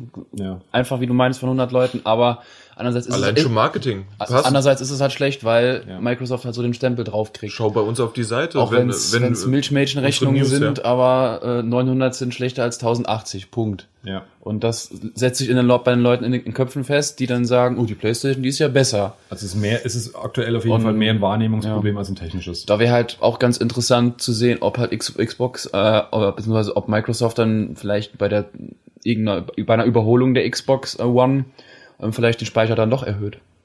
Ja, aber das hatten, gab es das jemals in der Geschichte von Konsolen, dass es wirklich ein, ein, ein Hardware-Upgrade gab der, der Kernfeatures selber? Nein. Nein. Das, das wäre ja genau das Gab's, Problem. Das wäre ja im Prinzip nicht, dann sozusagen nein. die Xbox 1.2. Waren meistens ja dann optische Dinge, äh, Größenanpassungen äh, oder Festplattenanpassungen äh, von ich, der Größe her. Ich aber kann mich nur daran erinnern, an eine einzige Konsole, die tatsächlich Hardware nochmal draufgesteckt bekommen hatte. Mega Drive. Irgend, irgend, ja genau, ich glaube, die 32 irgendwann in den 90ern äh, war das. dann, genau. Sowas. Wo aber man dann noch die CD-Extension oben drauf stecken konnte und wie es der Angry Video Game so schön gesagt hat, äh, meine Konsole schaut aus wie ein von zwei Peripherien vergewaltigtes Stück Plastik. Ja, aber du konntest 32 Bit. Das stimmt. nee, aber das stimmt. Das, das, das gibt's absolut nicht dass das irgendwie bisher. Ich denke, damit werden sie leben müssen und ich gehe mal davon aus, sie werden versuchen, das durch geschickte SDKs langfristig zu lösen, dass das äh, irgendwann aufhört, ein Problem zu sein. Aber man, man soll niemals nie sagen, auch das kann irgendwann mal, vielleicht nicht innerhalb des nächsten halben Jahres, aber ob es nach einem Jahr und die sagen, okay, wir müssen jetzt wieder neue, äh, komplett neue her herstellen von Xbox One und die müssen halt irgendwie äh, millionenfach hergestellt werden und dann hier, machen wir doch noch das Doppelte da rein. Das wäre halt vielleicht dann auch da, ganz interessant, denke ich mal. Ob das vielleicht irgendwie doch möglich wäre. Die Entscheidung halt, wie ist das Feedback jetzt der Entwickler? Wird, wird gesagt, okay, es ist ein Ärgernis, wir versuchen damit zu arbeiten und irgendwann wir können damit arbeiten, weil wir uns jetzt im Laufe des letzten Jahres halt Tricks äh, und Tipps irgendwie mhm. selber untereinander. Oder wir machen es nicht mehr. Oder wir machen es nicht mehr. Und ich denke mal, daran wird Microsoft, denke ich mal, sicherlich auch entscheiden, ob es sinnvoll ist, vielleicht doch nochmal ein bisschen Geld in die Hand zu nehmen, äh, um, um das halt zu machen, was es noch nicht gab. So, nämlich halt die Hardware grundlegend dann den Flaschenhals ein bisschen auszuweiten, vielleicht von 32 auf 64. Genau. Ähm, sicherlich wird es auch noch sein, einfach ja. ganz klipp und klar die harten Fakten, die Zahlen. Also ich, ja, also ja. wie gesagt, ich denke, intern bei denen wird es eh auch zur Debatte stehen, wenn sich viele Entwickler da ein bisschen beschweren, ne? die werden sich ja auch da die Sachen sammeln und dann wird es auch zur Überlegung sein, klar, den Flaschenhals zu erweitern. Ja, spannend. Also, also, genau die Quelle, die wir eben zitiert haben, die dieses technische Problem genannt hat, die hat selber gesagt, diese Quelle geht davon aus, dass in einem Jahr von jetzt an dieses Problem nicht mehr existieren wird über SDK-Upgrades. Mhm. Also es war selber äh, einer der Techniker und Entwickler, die mit den Dingern arbeiten und wahrscheinlich basierend genau auf das, was du sagst, dass dieses Feedback jetzt an Microsoft kommt und da wahrscheinlich auch schon intern bekannt ist, dass man daran arbeitet, um dementsprechend leichtere Hilfsmittel zu, äh, an die Hand zu geben, mhm. um an diesem Flaschenhals vorbeizukommen. Ja, ich hatte ja die harten Zahlen schon angesprochen. Genau, die harten Zahlen. Wir bleiben ein bisschen beim Blick über den Tellerrand und wollen uns heute mal anschauen, wie schaut's denn momentan mit den Konsolen auf dem Markt insgesamt aus in nackten Zahlen. Und da wollen wir mal eine andere Betrachtung machen als die absoluten Zahlen. Die können wir vielleicht dann im Anschluss auch nochmal kurz erwähnen. Aber was wir uns äh, angeschaut haben, waren die aktuellen Daten, beziehungsweise die letzten Werte, die reingekommen sind, sind vom 15. Februar und wollten uns einfach mal, um die Konsolen zu vergleichen, anschauen, wie haben die sich denn im Schnitt pro Monat verkauft. Das heißt also die Verfügbarkeitszahlen global gesehen in Verhältnis zu setzen auf die Dauer, die es diese Konsolen am Markt schon gibt. Das ist bei Xbox One und PS4 relativ leicht. Die beiden gibt's ungefähr gleich lang, rund drei Monate von Mitte Februar ausgerechnet. Und da sind wir bei der Xbox One bei 1,17 Millionen pro Monat und bei der PS4 bei 1,8 Millionen pro Monat verkaufte Konsolen. Dagegen haben wir als Next-Gen-Konsole aktuell noch auf dem Markt noch einen dritten, Das ist die Wii U. Man hat sie beinahe schon vergessen. Die hat in absoluten Zahlen momentan noch mehr als die PS4. Aber die gibt's halt auch äh, ein paar Monate länger auf dem Markt und da kommt dann der erschreckende Wert von 0,38 Millionen verkaufte Konsolen pro Monat, äh, pro Monat raus, ja. Mittlerweile schon, was hattest du gesagt? Wie lange gibt's die auf dem Markt? 15 Monate, ne? 15 Monate, ja. Wow. Gibt ihr der Wii U noch eine Chance? Ich habe der Wii U nie eine Chance gegeben. Bei mir ist es genauso. Also ich, das, das einzige, warum ich überhaupt in Erwägung ziehen würde, mir nun mal den Controller in die Hand zu nehmen, auch den neuen oder alten, egal wie, wäre das neue Smash Bros. Das kommt nur für die Wii U und für den 3DS. Und das wäre wirklich so das einzige Steckenpferd. Also sag, da, darauf, da kann man ja gleich drauf eingehen, und zwar First-Party-Titel. Nintendo hat schon immer davon gelebt. Ja. Und ich bin mir aber nicht ganz so sehr im Bilde, wie sehr momentan die Wii U davon lebt. Anscheinend ja nicht wirklich gut, weil äh, es wurde einiges angekündigt, doch fehlt irgendwie ein Mario, ein Zelda und doch, ja, ich, ich, ich kann es nicht genau sagen, woran es eigentlich liegt. Vielleicht auch das Marketing. Wir haben bei, das- bei der Xbox haben wir es ja mitbekommen, äh, wie, wie schwer ein Marketing sein kann. Und mit der Wii U haben wir schon mehrmals gesagt, einfach nur ein U hinten dran äh, kann auch einfach nur ein Upgrade sein. Das Problem ist einfach, finde ich, was ich auch damals äh, bei dem Post-E3-Event äh, war ich äh, letztes Jahr in Köln und habe mir die Wii U angeschaut mit ein paar Pressevertretern und ähm, Ja.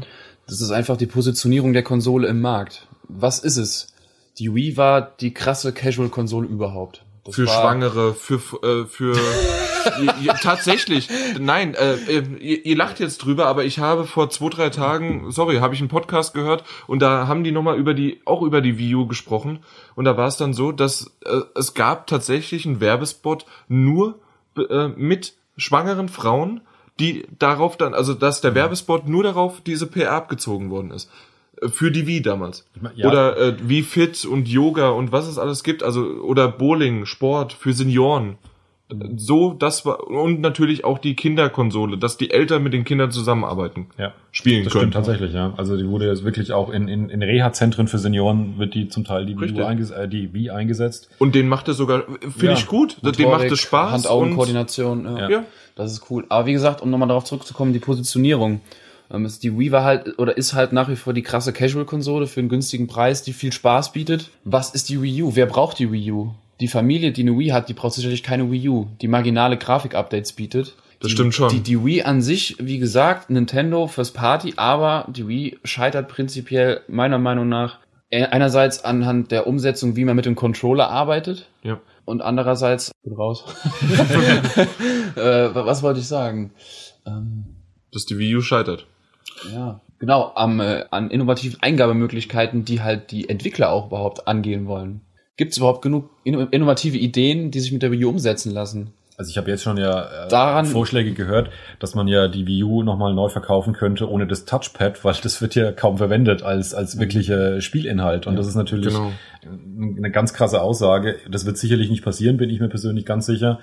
Ähm, Das wäre aber derselbe Vergleich mit Xbox One und äh, Kinect, oder? Nee, sehe ich tatsächlich deswegen nochmal anders, weil ich glaube schon, dass dieses, dieses sich das Bild, das komplette Fernsehbild, also nicht als, als Ergänzung zum Spiel, als Eingabemöglichkeit, sondern sich einfach das gesamte Fernsehbild auf den Controller zu holen, habe ich den Eindruck schon eines der sehr zentralen Features ist, die für die Wii U beworben werden. Wenn man das auch wirklich komplett wegnimmt, muss man sicher wirklich sagen, dann ist die Wii U nur ein Hardware-Upgrade von der Wii. Und dann muss man wirklich sagen, mit demselben Controller. mit demselben Controller und da muss man wirklich sagen, im direkten Marktvergleich, wenn sie sich gegen anderen Konsolen behaupten muss, wird's dann echt dünn. Weil die hat natürlich Wie lange man, an den, Leistung. wie man an den Zahlen sieht. Und was mich persönlich an den Zahlen auch noch ziemlich missmutig stimmt für die Wii U ist, am Anfang hieß es ja auch, es mangelt einfach an der Software. Es kommt nicht genug raus. Ja. Das Thema ist eigentlich inzwischen rum. Wir haben ein sehr, sehr, sehr gut bewertetes äh, Super Mario inzwischen für die Wii U, das sehr gute Reviews abgestaubt hat, von Ja. denen ich auch von anderen Reviewern gehört habe. Wie war denn Pikmin? dass Weil das da haben ja Jahres ist. viele drauf gewartet. Pikmin ich habe nicht mal mitbekommen, dass der, dass das released worden ist. Das Ja. ist ja der Hammer. Ja. Es gab so viel davor, auch äh, noch letztes Jahr dann, was war das, äh, auf der E3 haben sie noch, war Ja. das letztes Jahr? Ne?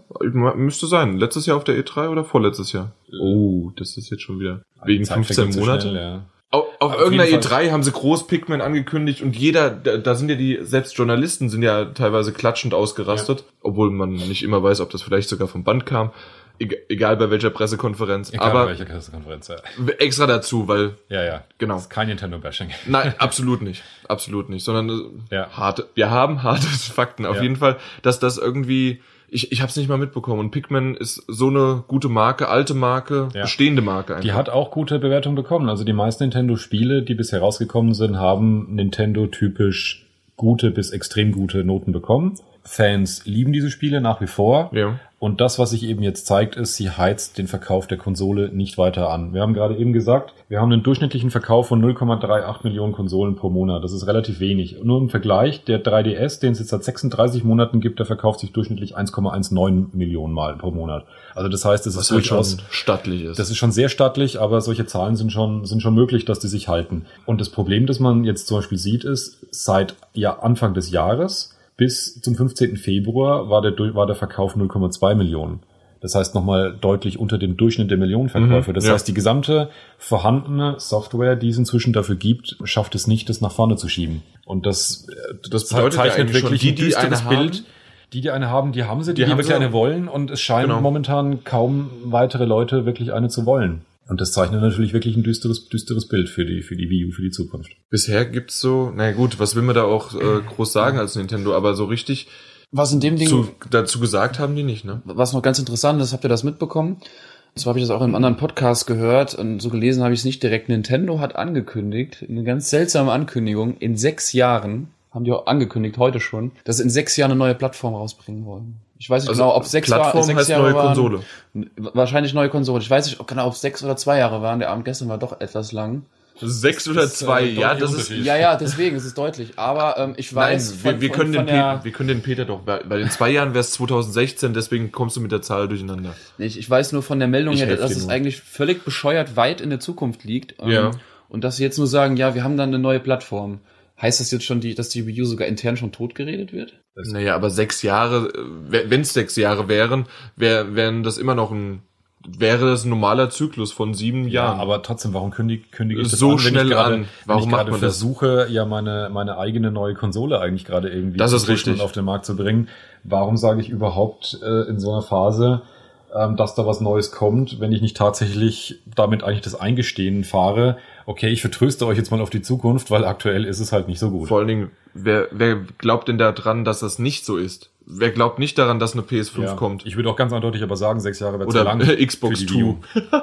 Also wenn es erst in sechs Jahren eine neue gibt, dann äh, spielt Nintendo, glaube ich, einige Jahre lang keine große Rolle, wenn es wirklich so lang dauern würde. Ja. Ich habe wirklich den Eindruck, ähm, die Wii U müsste schneller von etwas abgelöst werden, weil die, die, die GameCube, die lief ja auch nicht so super toll vorher, Nee. vor der Wii. Also so gesehen könnte man sagen, von den letzten drei Konsolen, die es gab, war eine mehr oder weniger ein Fehlschlag und eine scheint es scheint eine zu werden. Richtig. Und ich habe eben nicht den Eindruck, äh, dass, dass es da aktuell irgendwelche Entwicklungen gibt, die Anzeichen dafür geben, dass sich das auf absehbare Zeit wieder verbessert. Oder überhaupt nochmal noch mal richtig umkehrt. Ja, ich bin auch gespannt. Also das, was, was habe ich das letzte Mal? Da war es auch, da gab es die Diskussion darüber, dass eventuell sogar Nintendo demnächst umsteigt auf den Mobile-Markt mit ihrer Ja. First Party. Ich, ich also die Es Diskussion einfach nur und Ja. Gerüchte. Nee, es gab aber sogar eine Aussage von, von dem CEO von Nintendo, Gab's der, sogar? der dazu gesagt hat, dass das nicht zu erwarten ist. Nicht zu erwarten. Ja, okay, Also das ist er weil, nach wie vor auf dem Punkt. Halte ich persönlich auch für die richtige Entscheidung tatsächlich. weil sonst kommt ja, sonst würden selbst diese 0, noch was Millionen äh, nicht mehr verkauft werden. Ich glaube, und ich glaube auch, das, was Nintendo nach wie vor stark hat, ist ziemlich ungebrochen, dass ihre Kernmarken, ihre Kernspiele haben einen fantastischen Ruf. Die haben einen unglaublich hohen Wert in, in Meinst ihren du denn IPs. immer noch, ja? Ich glaube trotzdem immer noch. Also, Weil, also das- ich muss sagen, bei mir ist ein Mario raus. Bei mir, also ich, ich bin komplett übersättigt. Super Mario Galaxy 1 und 2 galten als Teil der besten Spiele, die es für die Wii gab. Mhm. Und das neue Super Mario Lands 3D, Ist das wie es heißt, glaube ich, für Ja. Wii U, hat auch immens gute, gute Resonanz bekommen. Okay. Also äh, das glaube ich schon, dass es nach wie vor da ist. Es spielt halt momentan in der Wahrnehmung her ein bisschen weniger eine Rolle, weil es halt einfach weniger Konsolen am Markt Mhm. gibt, glaube ich. Und ich glaube aber, wenn sie jetzt anfangen würden, diese Spiele mit den entsprechenden Steuerungsmöglichkeiten eines Smartphones auf den Smartphone-Markt zu bringen, würde, glaube ich, auch noch dieser Wert extrem leiden. Weil aber in Zeiten zum Beispiel von Rayman Legends Origins, äh, da sonst kann ich das gut nachvollziehen, dass wir immer wieder von der PS4 oder von damals PS3 und Xbox 360 sehr, sehr traurig rübergeschielt haben. Oh, die haben wirklich äh, schöne Jump'n'Runs. Aber mit Rayman wir ist Rayman, wirklich, ja. es ist zwar vielleicht jetzt nur einer, aber es gibt auch einige Indie-Titel, die dann gekommen sind oder noch kommen werden, die auch schöne Jump'n'Run-Elemente oder wirklich Jump'n'Runs sind. Ja. Ich würde noch mal ganz, ganz kurz zu der Ankündigung ähm, zurückkommen. Ich habe gerade mal recherchiert, bevor ich Schwachsinn erzähle. Also Nintendo bringt 2015 bis 2016 eine neue Plattform raus. Wow. Also Äh, in ein bis zwei Jahren. Genau, daher, also äh, Das, ist ja der Hammer. Das, also Dann die U schon intern sehr tot zu sein. Und äh, auch interessant ist, dass sie sich vermutlich äh, vom Spielemarkt ein bisschen, also vom Distanzieren, ne? genau, und zwar soll es äh, diese diese diese Plattform soll halt primär für die Gesundheit gut sein. Also wieder zurück zur Wii eigentlich. Also Ich weiß gar nicht, ob die damit vielleicht wirklich eine neue Konsole meinen, sondern eine große neue Peripherie. Äh, ich weiß nicht, also es gibt da hier so Dinger, die im Raum stehen, so Vitality-Sensoren. Ne? Ja, der gute Vitality-Sensor, ja. ja, ja, Ähm, der Pulsmesser am Finger, ja. Ja, also, aber das ist ja vielleicht dann, also gut, die Wii U, man, die, die Zahlen sind ja eigentlich erdrückend, ne? Für die Aber das Geschäftsführung. jetzt, wenn das jetzt gerade eine aktuelle Aussage ist von Nintendo, muss man aber auch wieder sagen, die haben den Schuss nicht gehört. Wenn sie, wenn sie glauben, dass es damit rumreißen, indem sie jetzt nächstes oder übernächstes Jahr den Vitality-Sensor ankündigen, wo man sagen muss, das Ding, er ist, wird, ja. das Ding ist jetzt schon ein Running Gag. Ja. Und dann haben sie aber wirklich nicht verstanden, wo das Problem liegt. Und das, das liegt ganz sicher nicht daran, dass, dass äh, sie den Vitality-Sensor nicht wahrgenommen die werden haben. doch kooperieren mit Polar. Ganz sicher. ja. Ganz sicher.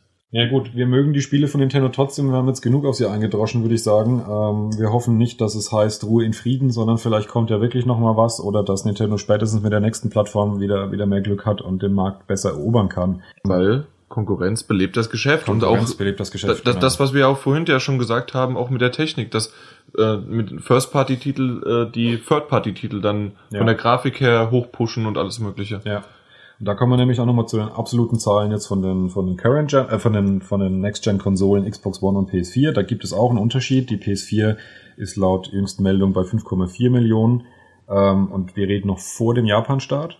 Die Xbox One bei 3,5 Millionen. Kann man natürlich sagen, da gibt es jetzt eine Kluft. Die ist ähm, auf ein Jahr jetzt gemessen, kann man jetzt noch nicht vorhersagen, ob die sich aufrechterhalten wird. An den Zahlen ist aber zwei Sachen, finde ich persönlich sehr wichtig und sehr aussagekräftig. Erstens, die beiden Konsolen geht es gut. Der eine noch ein bisschen besser als der anderen, aber die verkaufen sich wirklich, wirklich gut.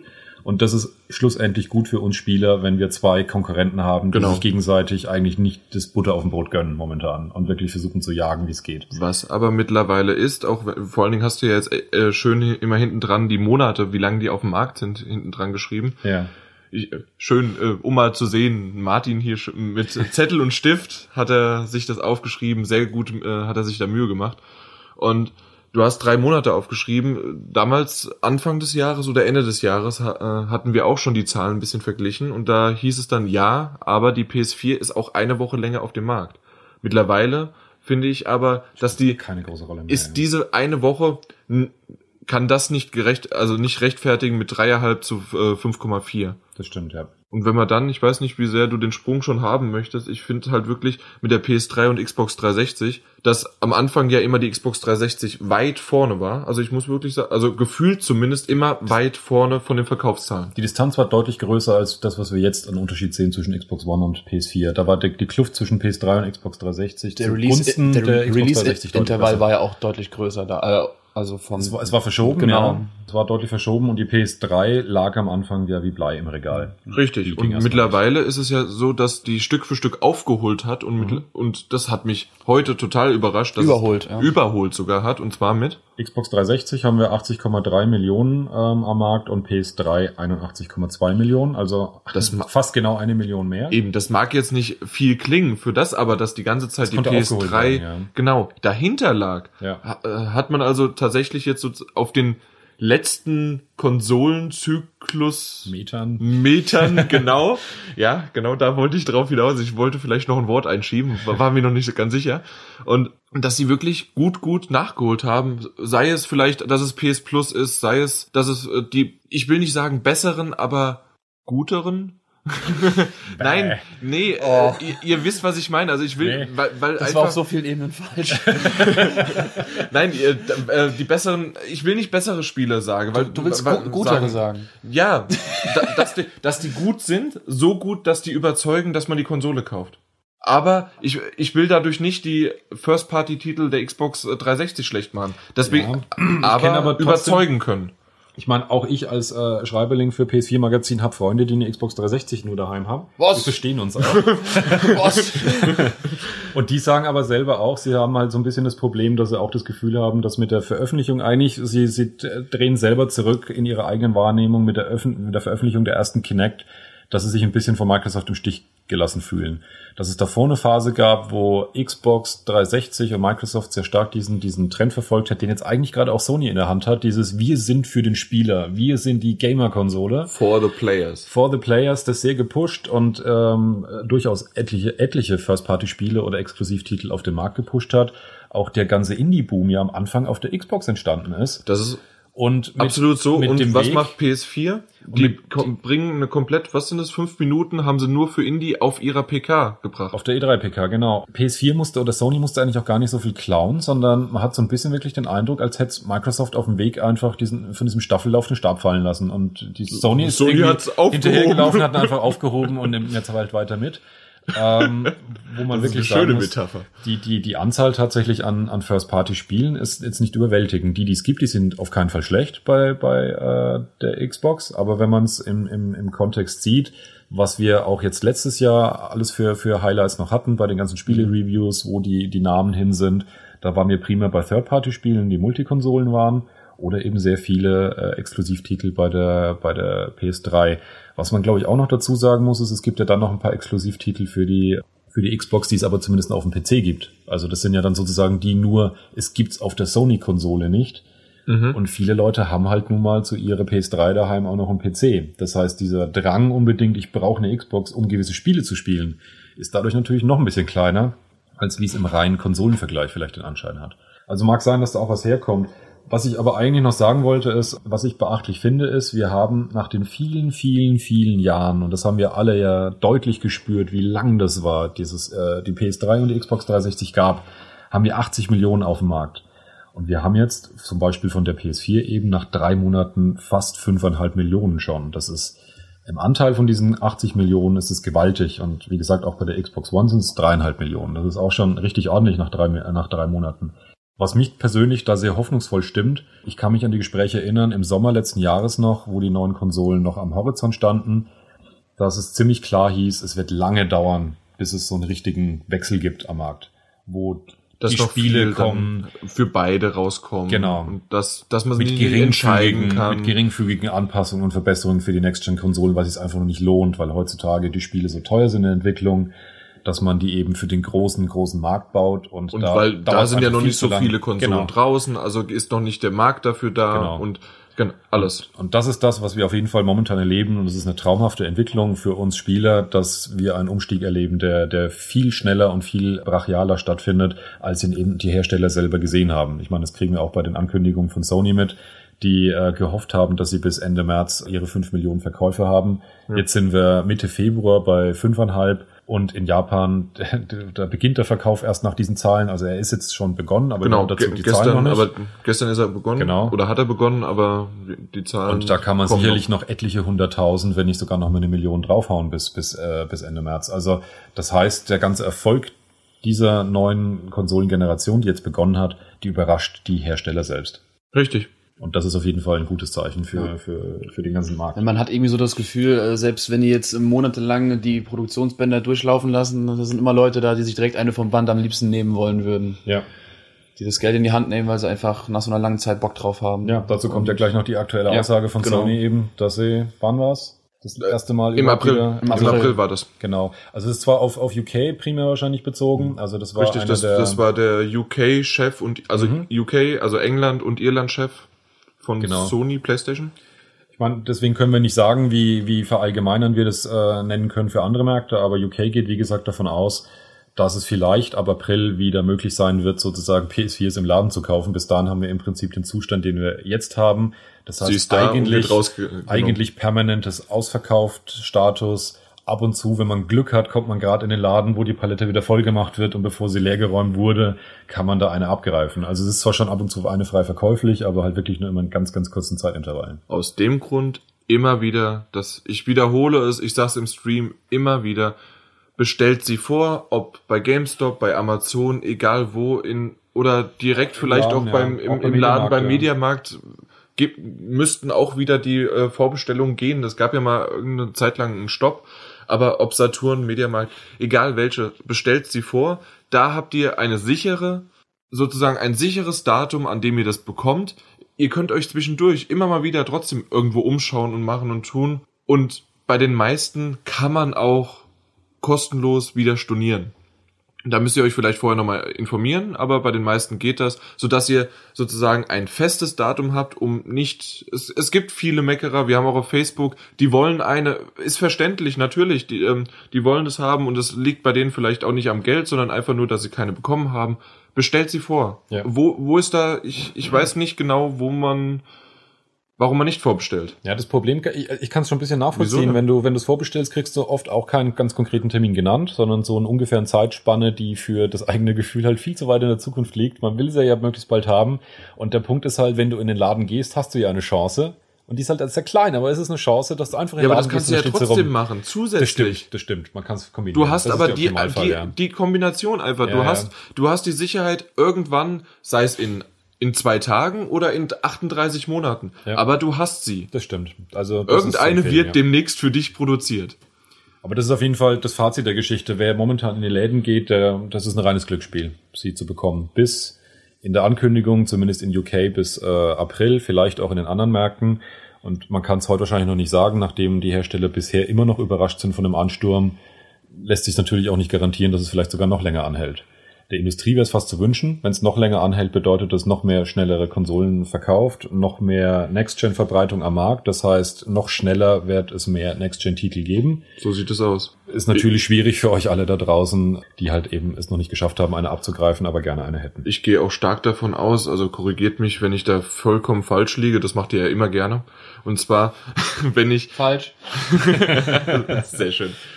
Das, das sind aufgebaute Witze. Schon so kleine Vorlagen. Nein, meine, meine Theorie ist einfach, dass auch Sony First-Party-Titel gar nicht mehr so sehr stark auf die PS3 münzen wird. Ich glaube, mittlerweile sehen die, dass die, äh, dass die PS4 gut ist. Das ist der, deren aktuelles Zugpferd. Die PS3 wird nicht vernachlässigt, allein durch PS Plus schon nicht. Aber dass die, bei der PS4 dann die großen Titel kommen. Infamous Second Son wird nicht für die PS3 erscheinen und der nächste Titel, der dann rauskommt, wird es wahrscheinlich auch nicht werden. Und das sind halt die Sachen, okay, da weiß man und das, das funktioniert. Es gibt eine äh, große Basis, sind jetzt mittlerweile sind's über 5 Millionen. Bis März war es, glaube ich. Ich habe die Frage das letzte Mal beantwortet, warum. Nein, du hast die Frage das letzte Mal sehr dubios beantwortet. Nein, nein, er, er schüttelt hier den Kopf. Nein, natürlich. Souverän hast du mit sechs, sechseinhalb äh, Millionen gesagt, dass sie äh, damit rechnen und sie korrigieren die Zahlen ja immer weiter nach oben, nicht nach unten. Normalerweise kennt man das immer nur die, man stapelt hoch, so wie ich, und dann falle ich ganz tief. Aber nein, in dem Fall geht's nur immer weiter höher. Aber auch bei der Xbox. Da geht's auch hoch. Ich würde vermuten, oder beziehungsweise es würde mich nicht wundern, wenn so der ein oder andere Publisher und Entwickler inzwischen Projekte, die als Multiplattform-Projekte gestartet haben, inzwischen abgebrochen wurde und komplett auf Next-Gen gemünzt ist. Ja. Man muss es natürlich sagen, insbesondere Next-Gen und Last-Gen ist äh, von der Architektur her komplett inkompatibel. Da ist äh, so gut wie gar nichts Vergleichbares drin. Während äh, Xbox One und PS4 sehr PC-ähnliche Architekturen haben, hat man in der Xbox 360 einen Power-PC und in der PS3 den berühmt-berüchtigten äh, Cell-Architektur, Prozessorarchitektur drin. Das heißt, allein der Aufwand wahrscheinlich so viele Plattformen parallel zu, zu handeln, zu warten, zu releasen, zu testen, zu, zu anzupassen, ist äh, wahrscheinlich immens und wird erst richtig. nur so lange durchgeführt, solange wirklich eine große Hoffnung ist, dass sich das richtig, richtig dicke rentiert. Und wenn wir sehen, dass ähm, die Leute immer mehr auf die Next Gen gieren und auf die umsteigen wollen, dann wird das wahrscheinlich äh, sch eher schneller als früher gekippt werden, dass es überhaupt diese plattformübergreifenden Versionen noch gibt. Ich werfe mal unseren Lieblingstitel immer mal wieder rein, und zwar Watch Dogs. Ich weiß nicht, ob sich vielleicht Ubisoft sogar da mittlerweile lieber wünscht, dass sie es gar nicht für die alten Konsolen noch angekündigt hätten. Das kann sein. An der Stelle muss man natürlich trotzdem noch was einwerfen, auch wenn wir gerade eben gesagt haben, wir wollen die Wii U nicht weiter treten. Das ist natürlich fast noch tragischer. Das kommt nochmal später. Die Wii U ist, ähm, es gibt jetzt ein Zeitfenster, das angekündigt wurde. Das war das zweite Finanzquartal, äh, erste oder zweite Finanzquartal. Das ist auf jeden Fall. Zweite. Weil, Ja, genau, ab, ab April dann. Ne? Ab April bis Juni soll Watch Dogs jetzt aktuell erscheinen. Und zwar nee, dann ist es das erste. nachdem, dann ist es das erste Dann ist es das erste genau. Quartal. Ja. Und traurigerweise, auf, wenn ich mich richtig jetzt erinnere, auf allen Plattformen außer, Außer der Wii. U. Die kommt später. FIFA 14 ist gar nicht auf der Wii U erschienen, Aber auf der PS2. aber auf der PS2. Wow. ja, das sind schon so, so, so Dinger, ne? Wenn natürlich die Entwickler dann schon so krass Abstand nehmen von der Konsole, die eigentlich noch nicht lang draußen ist, ja. kriegt Bände. Sorry, ich habe dir den Witz geklaut. Ich wusste genau, dass du darauf aufbauen wolltest, ne? Nö, echt nicht. Nicht? Wurdest nicht mit Nein. PS2 noch? Nein. Okay, egal. Ja, dann, dann war's doch gut. Dann haben, das hat geflowt.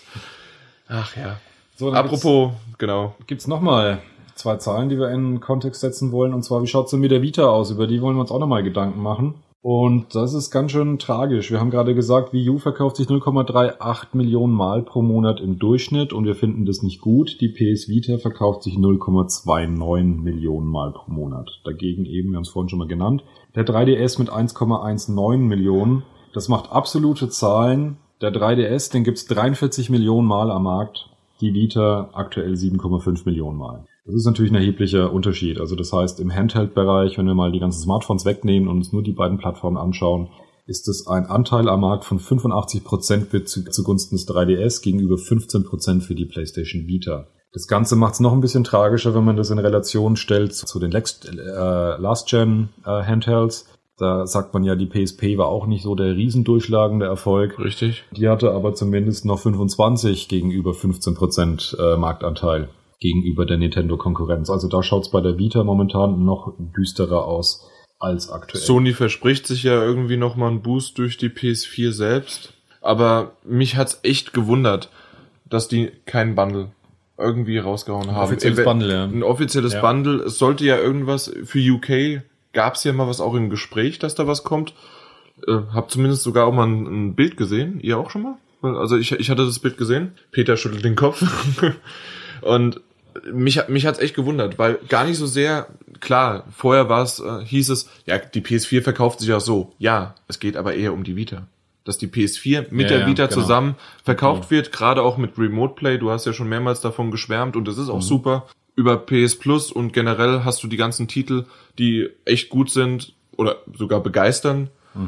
Und es ist schon ein Stück Hardware, die wirklich, äh, wirklich, wirklich Spaß macht. Also es ist im Prinzip aber ein ähnliches Phänomen, weil ähm, lange Zeit gab es eben diesen Vorwurf gegenüber der PlayStation Vita, dass es kaum oder keine Software gäbe. Das stimmt so in der Form eigentlich gar nicht. Es gibt über 1000 Spiele. Man kann natürlich jetzt auch sagen, da ist viel, viel, viel Kleinkram dabei, der jetzt nicht besonders interessant ist, Den Vorwurf gibt's aber mittlerweile auch bei der PS4 jetzt schon, ne? dass es zu wenig Software gibt. Dass es zu wenig Software gibt. Ja, das ist natürlich im, äh, bei der PS4 haben wir wie gesagt drei Monate Release, bei der PS Vita sind wir jetzt aber auch schon bei 26 Monaten. Insofern ist es natürlich ein Unterschied. Aber wir haben Sachen wie äh, Tearaway, die waren ein großer Hit. Wir haben ähm, zum Beispiel Killzone Mercenary gehabt, das war mindestens ein sehr ordentliches Spiel. Ja. Beide exklusiv und angepasst für die Vita, also auch keine sonstigen Versionen. Und Immer steht zum unser Beispiel- Uncharted. Uncharted gibt's, ähm, das ist natürlich schon länger her, das war gleich bei Release. Es steht an in diesem Jahr die Borderlands 2 Version mit Richtig. Koop Multiplayer und allem drum und dran, was Wird's wir ja von auch den großen Bundle Versionen dann noch ge- geben? Genau. Das sind natürlich schon große und interessante Titel, aber aktuell noch jedenfalls scheint es nicht so richtig zu zünden und zu ziehen. Wir haben noch dieses, die PlayStation Vita TV, wo wir noch nicht genau wissen, ob irgendwas passieren wird in Europa. Vor allen Dingen.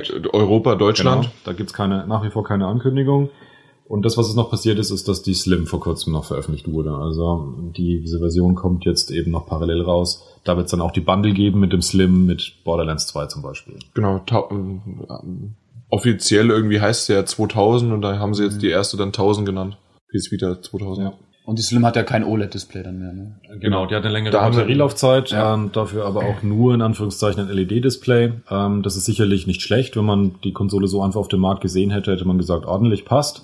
Wenn man es direkt vergleichen wird, gehe ich schon davon aus, dass man einen deutlichen ja, Qualitätsunterschied in der Brillanz der Farben bemerken wir. Das OLED-Display war schon unfassbar gut. Martin war ja das letzte Mal nicht dabei. Wir hatten nämlich eine User-Frage äh, und da hatten wir das Ganze alles schön schon besprochen Ah, im letzten okay. Podcast. Aber da, du als äh, Vita-Inhaber, äh, deswegen habe ich dich ausreden lassen, durftest natürlich auch noch deinen Senf Ich dazu wollte einfach bestätigen, dass es stimmt, was die gesagt haben. Ja, wir haben genau dasselbe nämlich auch gesagt. Vielen, da vielen es ist Dank. erstaunlich, aber es war korrekt. Es war korrekt. Und sogar ich habe was gesagt, was du gerade richtig gesagt hast. Äh, nein, ich habe was richtig gesagt, was du bestätigt hast. Es klingt logisch, aber es ist völlig falsch. Das klingt logisch, aber völlig falsch. Ja, meist, das ist meistens so, wenn ich rede.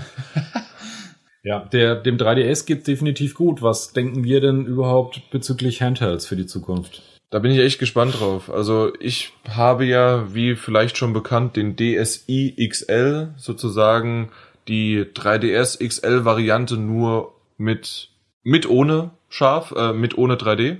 Den 2DS also. Nein, weil der 2DS ist ja nach dem 3DS gekommen. Aber du hast es gerade gesagt, ohne 3D. Ja.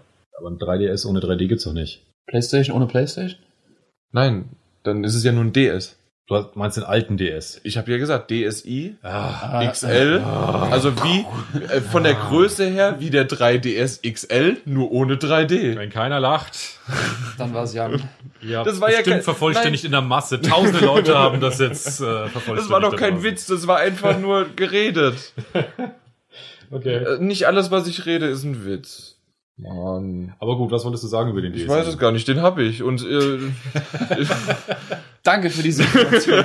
Also Jan hat den DSi. ja, ich habe den DSi und er, er, er tut seine Zwecke und ich finde ihn ganz gut, aber ich muss ganz ehrlich sagen, wenn ich mal ein bisschen was spiele, dann ist es eher auf dem iPad und das, das war's auch. Ich habe ihn schon lange nicht mehr in der Hand gehabt. Die Vita hört sich auch, wie du es eben wieder erzählt hast, oder wir haben es das letzte Mal noch erwähnt, sie hört sich gut an.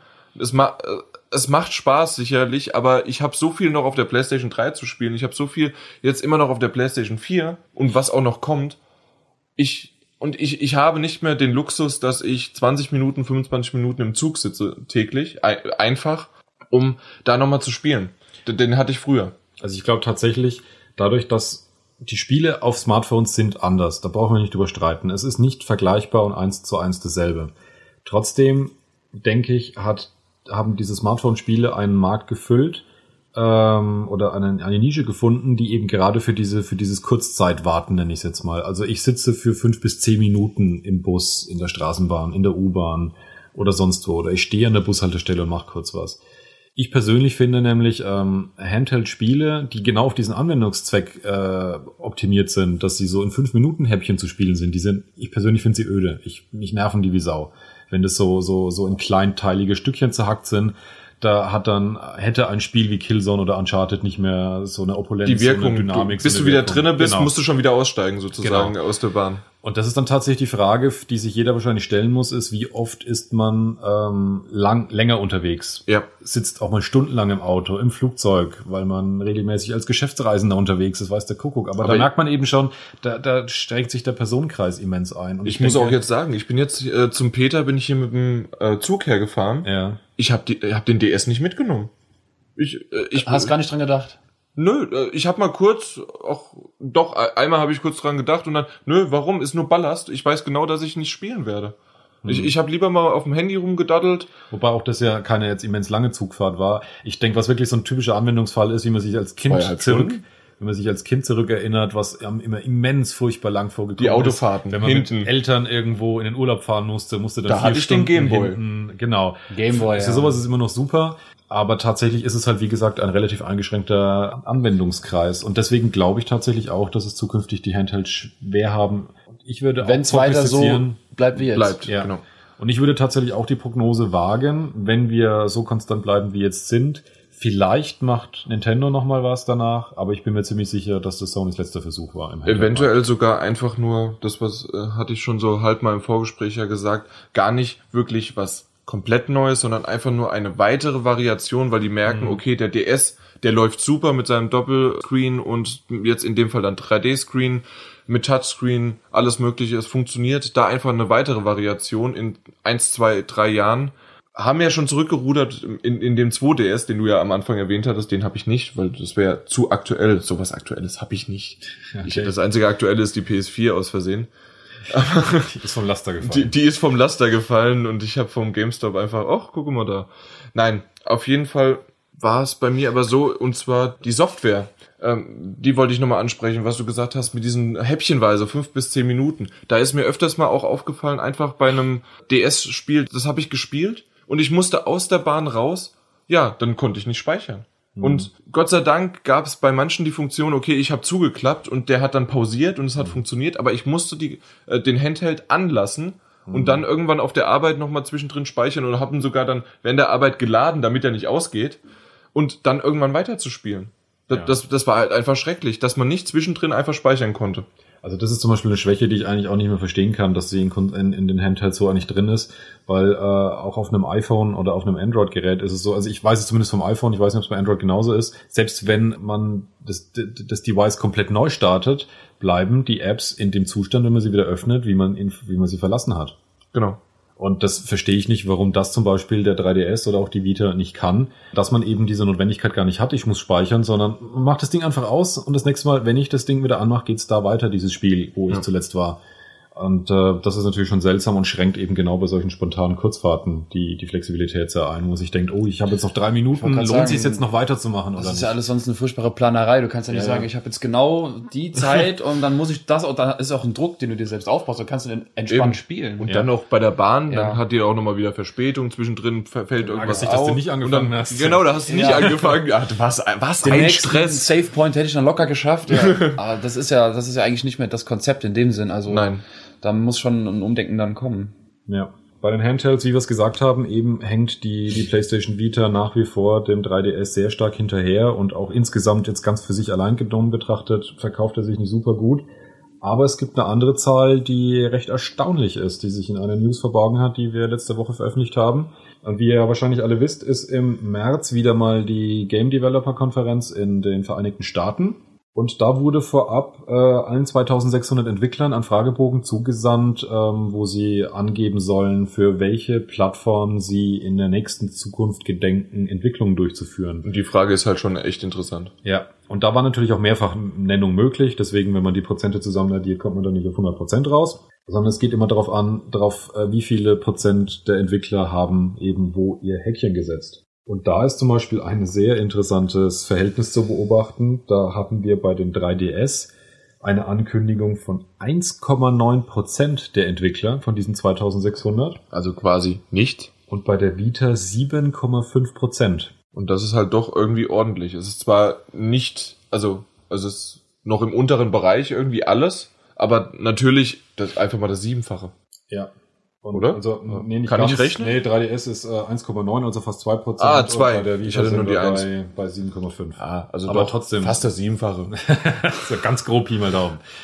Man muss sagen, diese Zahlen muss man mit ein bisschen Vorsicht genießen, weil wir zum Beispiel jetzt nicht bestätigen können, inwieweit die anwesenden Entwickler bei der GDC sozusagen einen Querschnitt aller Entwickler auf der Welt auch wirklich darstellen. Also inwieweit zum Beispiel westliche Entwickler gegenüber den äh, asiatischen Entwicklern Gerade äh, Japan. stark im Verhältnis äh, anders repräsentiert sind und viele der 3DS-Spiele ja auch von eher äh, aus dem äh, aus, aus, aus Asien kommenden Ja, oder. Nintendo halt direkt selbst Nintendo und das heißt ja dann werden. Japan. Genau. Also insofern ist es dahingehend natürlich ein bisschen mit Vorsicht zu genießen, wie diese Zahlen zu betrachten sind. Aber selbst wenn man mal das Verhältnis weglässt zwischen, ähm, zwischen dem 3DS und der Vita, sondern einfach nur die 7,5 Prozent der Vita für sich allein nimmt, dann muss man das wiederum in Verhältnis setzen, dass die Xbox One sind 17 Prozent und bei der PS4 sind 20 Prozent. Auch da in dem Verhältnis hören sich die 7,5 Prozent der Vita gar nicht mal so schlecht an im Verhältnis zu dem, wie es Wie die noch aussieht. Verkaufszahlen aussehen Genau. und wie die Popularität dahinter steckt. Und da muss man ganz klar sagen, wann will ein Entwickler ein Spiel entwickeln für eine Plattform, wenn er denkt, dass sich da ein Gewinn erschließen lässt und dass sich das verkauft, dass sich's lohnt. Mhm. Das heißt, durchaus könnte man jetzt an der Stelle vermuten, wetten da gerade die Entwickler in die Zukunft und sagen, sie glauben, der Zustand der Vita wird sich verändern, wird sich verbessern. Denn man muss eine andere Zahl zum Beispiel sagen, um das auch wiederum äh, zu bestätigen oder zu, zu negieren. Bei der Wii U, was ja eine der Next-Gen-Plattformen ist, sind es 4,4 Prozent Ja. der Entwickler, die es ankündigen wollen. Wahnsinn. Also deutlich weniger als bei der PlayStation Vita. Wie gesagt, kannst da natürlich auch nochmal mit Japan, Nintendo und so weiter, ist ja, richtig, dasselbe. das schlägt da auch wieder mit, äh, mit aber, gut, aber trotzdem. Also, da, das sind einfach die harten Zahlen für die GDC und das ist halt schon heftig. Kannst du noch auf die letzte Konsolengeneration eingehen? Ja, das ist auch eine Sache, wo wir vorhin schon drüber gesprochen haben. Wie schnell findet der Wandel statt von der Last Gen zur Next Gen? Wir hatten ja alle vermutet, das wird eine Weile lang dauern und mindestens im ersten Jahr werden die beiden Plattformen bestenfalls gleichwertig nebeneinander stehen, was die Softwareunterstützung läuft, aber wahrscheinlich sogar Last Gen eher mehr. Aber die Vermutung, die wir vorhin gesagt haben, dass der Wandel schneller stattfindet, die bestätigt sich auch hier in den Zahlen. Wie gesagt, nochmal kurz zum Vergleich. Xbox One sagen 17% der Entwickler wollen ähm, auf dieser Plattform entwickeln, bei der PS4 20%.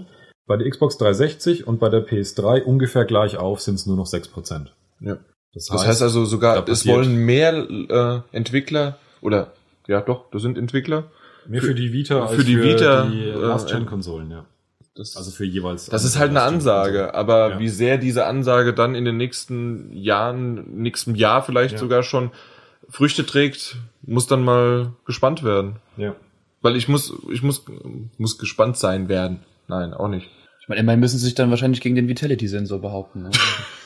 Ja, aber Das- äh, sagen wir es doch mal so, du hast keine Vita, ich habe keine Vita. Und Mhm. wa- warum Ich ich habe ich habe nicht. es schon erklärt, genau. Und warum du brauchst du nicht? Nö, ich, hab, ich brauche keine Vita. Ich bin auch prinzipiell nicht so der Fan von unterwegs gerade mal spielen. Ähm, ich bin also zumindest nicht, äh, das ist halt auch das Problem, was ich meine, dass ich, oder was wir ja besprochen haben, dass da ein Umsprung sein muss, irgendwie, dass irgendwie das, das äh, Handheld führt sich selbst ad absurdum dadurch halt, dass man nicht immer speichern kann, dass man das quasi fast schon planen muss und halt dadurch, dass ich halt in meiner Hosentasche ein Smartphone habe die mittlerweile ja auch ganz schön aufgeholt haben. Auch wenn, klar, es ist was völlig anderes in dem Sinne, aber da sind auch mittlerweile schon mehrere Kerne drin. Die haben auch ihren, also es auch, gibt's auch grafisch schöne Spiele. Ähm, aber die Vita oder überhaupt Handhelds, äh, ich wüsste nicht, wie, wie ich es in meinen Ein äh, Alltag also einbauen kann, dass es mich, dass es angenehm ist, dass es unterhält und dass es mich nicht stresst. Ja, je nach Steuerungskonzept muss man natürlich auch ganz ehrlich sagen, hat sich da schon noch einiges getan, beziehungsweise merkt man gar keinen so großen Unterschied mehr. Es gibt zum Beispiel für äh, das iPad ja eine 1 zu 1 Umsetzung des äh, Strategiespiel XCOMs. Und das Hm. Ding ist wirklich vergleichbar. Es hat steuerungstechnisch dann trotzdem auch ein bisschen, ein bisschen Haken. Es ist nicht super elegant, aber es lässt sich trotzdem gut spielen. Und es ist gleichwertig, schlussendlich mit der Version von Xbox 360, PS3 oder PC. Genau. Ich habe die Monkey Island Teile nochmal gespielt. Ja. Auf dem, auf dem iPad auch. War auch wunderbar. Ja, und das schlägt sich eben auch in den anderen Zahlen, äh, Zahlen nieder. Wenn wir auf die Smartphone-Entwicklung gehen, dann sind wir bei 50 Prozent der Entwickler, die sagen, für diese Plattform wollen sie entwickeln.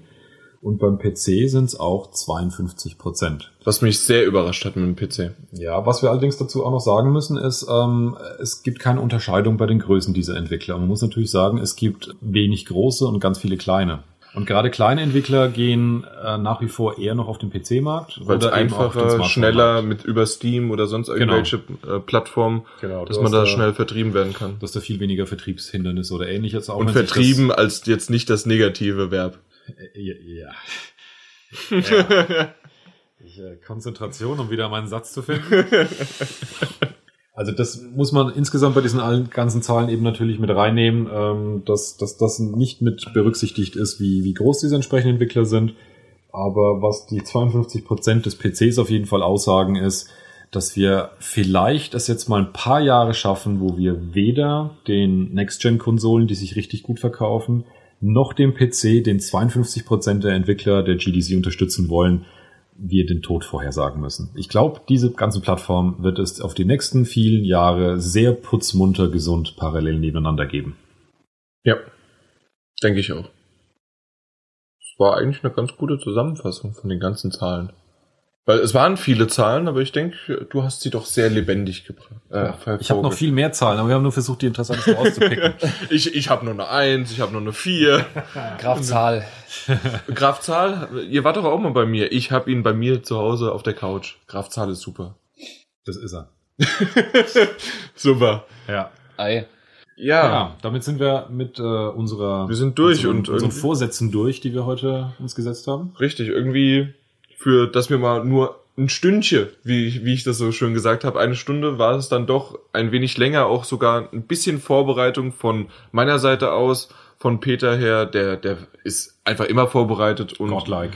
genau. Und Martin hat sich perfekt vorbereitet. Also das, das war einfach tatsächlich eine Meisterleistung. Da gibt's noch mal ein Küsschen nachher. Ein virtuelles. Ja. Ich, ich, sag, ich sag nur Gästezimmer. Da hat's Ja. heute Nacht ganz schön, ne? Du hast geschlafen, das weiß keiner. Und ähm, was im Gästezimmer bleibt. Was ich noch sagen wollte, dass gerade auch jetzt hier, auch wenn der Martin noch ein bisschen erst später dazu gestoßen ist, aber doch relativ regulär, manchmal regulärer als der Peter in, in, in den letzten Wochen, Monaten. Aber Peter hat sich ja doch irgendwie von Anfang an hat er durchgesetzt, dass er doch dabei ist. Und wir sind jetzt mittlerweile, morgen sind es tatsächlich auf den Tag genau zwei Jahre, dass unser Podcast existiert. Hey. Hört euch die ersten nicht an, die sind furchtbar. niemals, niemals. Vielleicht noch, das Best-of kann man noch hören, aber bitte skippt meine Moderation von 2012 von dem Best-of. Von 2013 ist meine Moderation schon besser. Sie wird nie perfekt sein, weil Hallo, ich Weil bin's. du Jan bist, Weil ja. ich bin's, ja, klar. Ihr wisst damit, was ihr zu tun habt. Wenn ein Schild da steht, ihr dürft hier nicht rein, dann geht man rein. Das habe ich nicht verstanden. okay. Also, Zu- schau- die Zuhörer haben es. Ja, ah, hört's, hört's euch an. Genau das. ja, egal wie. 24.02.2012. Morgen haben wir den 24.02.2014. Wahrscheinlich habt ihr dann den erst am 24.02.2015 gehört oder so. Mal gucken, wie schnell ich mit dem Schneiden bin. Egal wie. Ich, ich, ich bedanke mich im Namen von allen, die jemals teilgenommen haben, werden und immer noch dabei sind. Bei euch, dass ihr uns hört und die ein oder anderen auch die Treue halten oder neue dazugekommen sind, andere gegangen sind, denen sage ich nicht Danke. Ähm, Verpisst euch!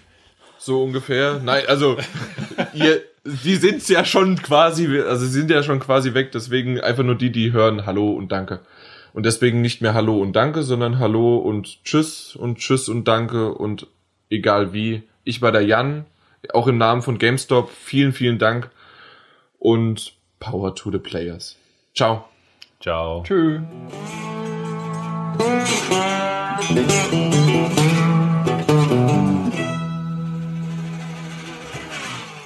So, dies ist jetzt ein klitzekleiner Einschub, den ich irgendwo jetzt an irgendeiner Stelle reingebracht habe. Das weiß ich noch nicht ganz genau, ihr werdet es aber schon wissen.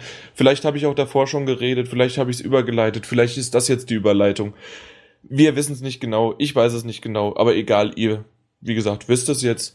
Wir haben ja eine neue Plattform, einen neuen Controller, neuen Hauptcharakter, neue Features, aber alte Tugenden oder irgendwie gleichbleibenden guten Niveau. Ja, das wollen wir rausfinden. Und zwar, ich sitze jetzt gerade, wir haben uns eben spontan getroffen. Daniel sitzt mit mir hier zusammen und wir reden über Infamous Second Son.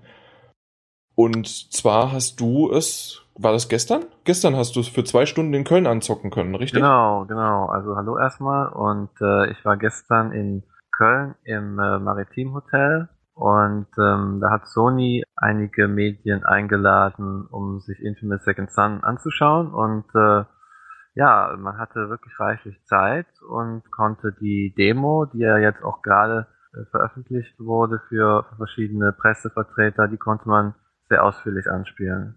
Ja, und da konntest du also einen ersten Eindruck gewinnen, hast auch schon eine Vorschau schriftlich niedergelassen, die man bei uns finden kann und auf die ich natürlich auch nochmal dann verlinken werde, aber ich dachte mir einfach, ob ich dich frage, dass wir schnell noch was, ja, mündliches machen und da hast du doch spontan ja gesagt. So sieht's aus. Genau. Dann wollen wir einfach zur wichtigsten Frage kommen, wie das letzte Mal auch schon. Was gab's zu essen? Gummibärchen. Tatsächlich, Ja, ja? Ja, ja, und, und da waren auch so, so Brötchen, belegte Brötchen und äh, Teilchen lagen da aus. Also fürs leibliche Wohl war auf jeden Fall gesorgt. Mhm. Ich habe aber da jetzt nicht so sehr reingehauen, denn äh, ich bin ja zum Zocken da gewesen. genau, nicht, äh, richtig, genau. Zum Schlemmen. Richtig. Und dann hast du also sofort an den, ich wollte tatsächlich, warum, das ist vielleicht, weil, weil ich einfach, ich habe, ich muss gestehen, ich habe keinen ein, ein einzigen, nee, nicht einen einzigen äh, Infamous-Teil gespielt. Ich habe alle beide, weil äh, es gab ja noch so das Add-on, äh, Blood irgendwas, ähm, das, das habe ich nicht, äh, aber die anderen Ja. beiden hab, besitze ich tatsächlich ja auch noch. Oh, weil durch PlayStation Plus hat man die Aha. ja bekommen, beziehungsweise Welcome Back ja. war es, glaube ich, der erste. Und ja, aber irgendwie kam ich noch nicht dazu, wirklich zu spielen. Ähm, deswegen wollte ich gerade einleiten, dass du dann welches Pad in die Hand genommen hast, aber es ist natürlich ein Exklusivtitel für die PS4, beziehungsweise vorher für die PS3 und deswegen natürlich der DualShock 4. Den hast du in die Hand genommen und dann konntest du loslegen. War kein Xbox-Controller, das stimmt. ja, genau. Wie war denn das? War da nebendran noch jemand, der ja, dir irgendwie ge äh, geholfen oder was erklärt hat oder konntest du einfach loslegen, so wie du möchtest? Also ich und die wunderbare Alex von Sony, wir waren äh, alleine ich hatte also einen eigenen Slot zwei Stunden lang. Sehr, sehr, ja, eigentlich der Traum äh, eines, eines, eines Testers, mhm. ähm, dass man äh, wirklich Zeit hat und Ruhe, das Spiel zu spielen, denn ansonsten die meisten Events sind ja ziemlich überlaufen. Nicht nur die Gamescom, auch die anderen Presse-Events, die es immer mal wieder so gibt, da ist viel los. Und äh, hier hatte man hatte ich halt das Privileg, dass ich das echt in Ruhe spielen konnte, das Spiel. Ich habe einen, äh, einen jungen Mann, einen, einen jungen Kollegen von einer anderen äh, Online-Plattform, der war vor mir da, den konnte ich noch Hallo sagen, aber ansonsten war ich halt mit der Alex allein. Und klar, die hat mir natürlich einiges äh, erzählt äh, zu dem Spiel und wir haben uns unterhalten. Aber ähm, ja, ich, ich hatte das Pad für mich. Mhm. Gut, also du hattest das Pad, hast dann losgelegt, das Level selbst war, war das irgendwie der Anfang, war es aus dem Spiel selbst irgendwo rausgerissen? Konntest ja, du das irgendwie einschätzen? Also es ist wohl nicht ganz am Anfang vom Spiel, aber äh, relativ früh, weil äh, der Delson, ähm, wie er der neue äh, Hauptcharakter heißt, ähm, der bekommt halt im Laufe des Abenteuers verschiedene Fähigkeiten und äh, bei der Demo hat er halt zwei schon, nämlich seine Rauchfähigkeit und die Neonfähigkeit. Und die Demo äh, beginnt halt damit, dass man eine moralische Entscheidung äh, treffen muss.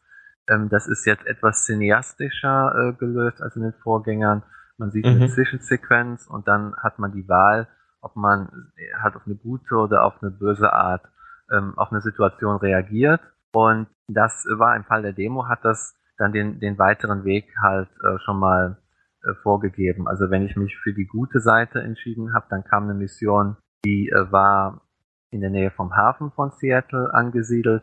Und wenn ich mich für die böse Seite entscheide, dann habe ich in der Innenstadt gekämpft. Aber ähm, die, in der Demo hat man nur die Stadt bei Nacht gesehen und waren halt die gleichen Fähigkeiten, die man hat. Also einmal Rauch und einmal Neon. Ähm, aber es waren zwei unterschiedliche Missionen, die man spielen konnte. Okay, ähm, wenn du diese Mission dann gespielt hast und hast diese unterschiedlichen Fähigkeiten, konntest du die dann irgendwie anders angehen? Also, dass du als Guter oder als Böser dann auch die anders angehen konntest oder waren die doch identisch? Nee, also ähm, die Neon-Fähigkeit, ähm, die hat, die bietet halt dem Delson die Möglichkeit, dass er, dass er Feinde nicht nur tötet, sondern dass er sie auch fesseln kann. Es ist halt so, wenn man, wenn man Neon ausgerüstet hat und man drückt den L2-Button, dann ähm, zoomt man halt zum Zielen, zoomt, zoomt die Kamera so ein bisschen an, an den Delsin ran und das ist so ein leichter Bullet-Time-Effekt äh, dann aktiv und man kann dann sehr präzise zielen, ob man einen Gegner versucht äh, mit Kopfschüssen zu töten oder mhm. ob man äh, auf ihre Beine schießt. Und ähm, in dem Fall kann man sie halt fesseln und nicht töten. Und ähm, was hat das für einen Einfluss? Oder ja, nein, eher eine. Ja, das, das hat ja. mit dem Moralsystem zu tun. Das war halt in den früheren Infamous-Spielen auch schon so, dass wenn du Gegner ähm, äh, getötet hast oder oder halt besonders brutale äh, Attacken verwendet hast, dann hast du halt quasi böse Skillpunkte gesammelt. Und ähm, der Cole hat, äh, der damalige Held, der hat sich dann halt zunehmend in eine böse Richtung entwickelt, je öfter er ähm, halt schlechte Taten äh, vollbracht hat. Äh, während umgekehrt, wenn du dich vorbildlich äh, verhalten hast und Gegner auch nicht getötet hast und immer nur gefesselt, dann äh, wurde er immer stärker äh, von seiner guten Seite her. Es ist also so, dass je nachdem, was der Spieler tut und wie er kämpft, ähm, tut sich das auswirken ähm, auf die ja auf das, auf das auf die Moral von dem von dem Hauptcharakter mhm. und äh, er kann sich ähm, in eine gute oder in eine böse Richtung entwickeln und die Rauchfähigkeit da hat man halt nicht die Möglichkeit, äh, Feinde äh, zu fesseln, sondern wenn du damit auf Feinde schießt, dann ähm, sterben sie direkt, beziehungsweise sie gehen zu Boden. wo du dann nochmal die Möglichkeit hättest zu entscheiden, okay, gebe ich dem Gegner jetzt den Rest oder fessel ich ihn. Das ist also nicht so ganz schwarz-weiß. Man hat manchmal schon die Möglichkeit noch, den Gegner niederzuschießen und dann noch zu entscheiden, okay, äh, lasse ich den liegen oder töte ich den, fessel ich den.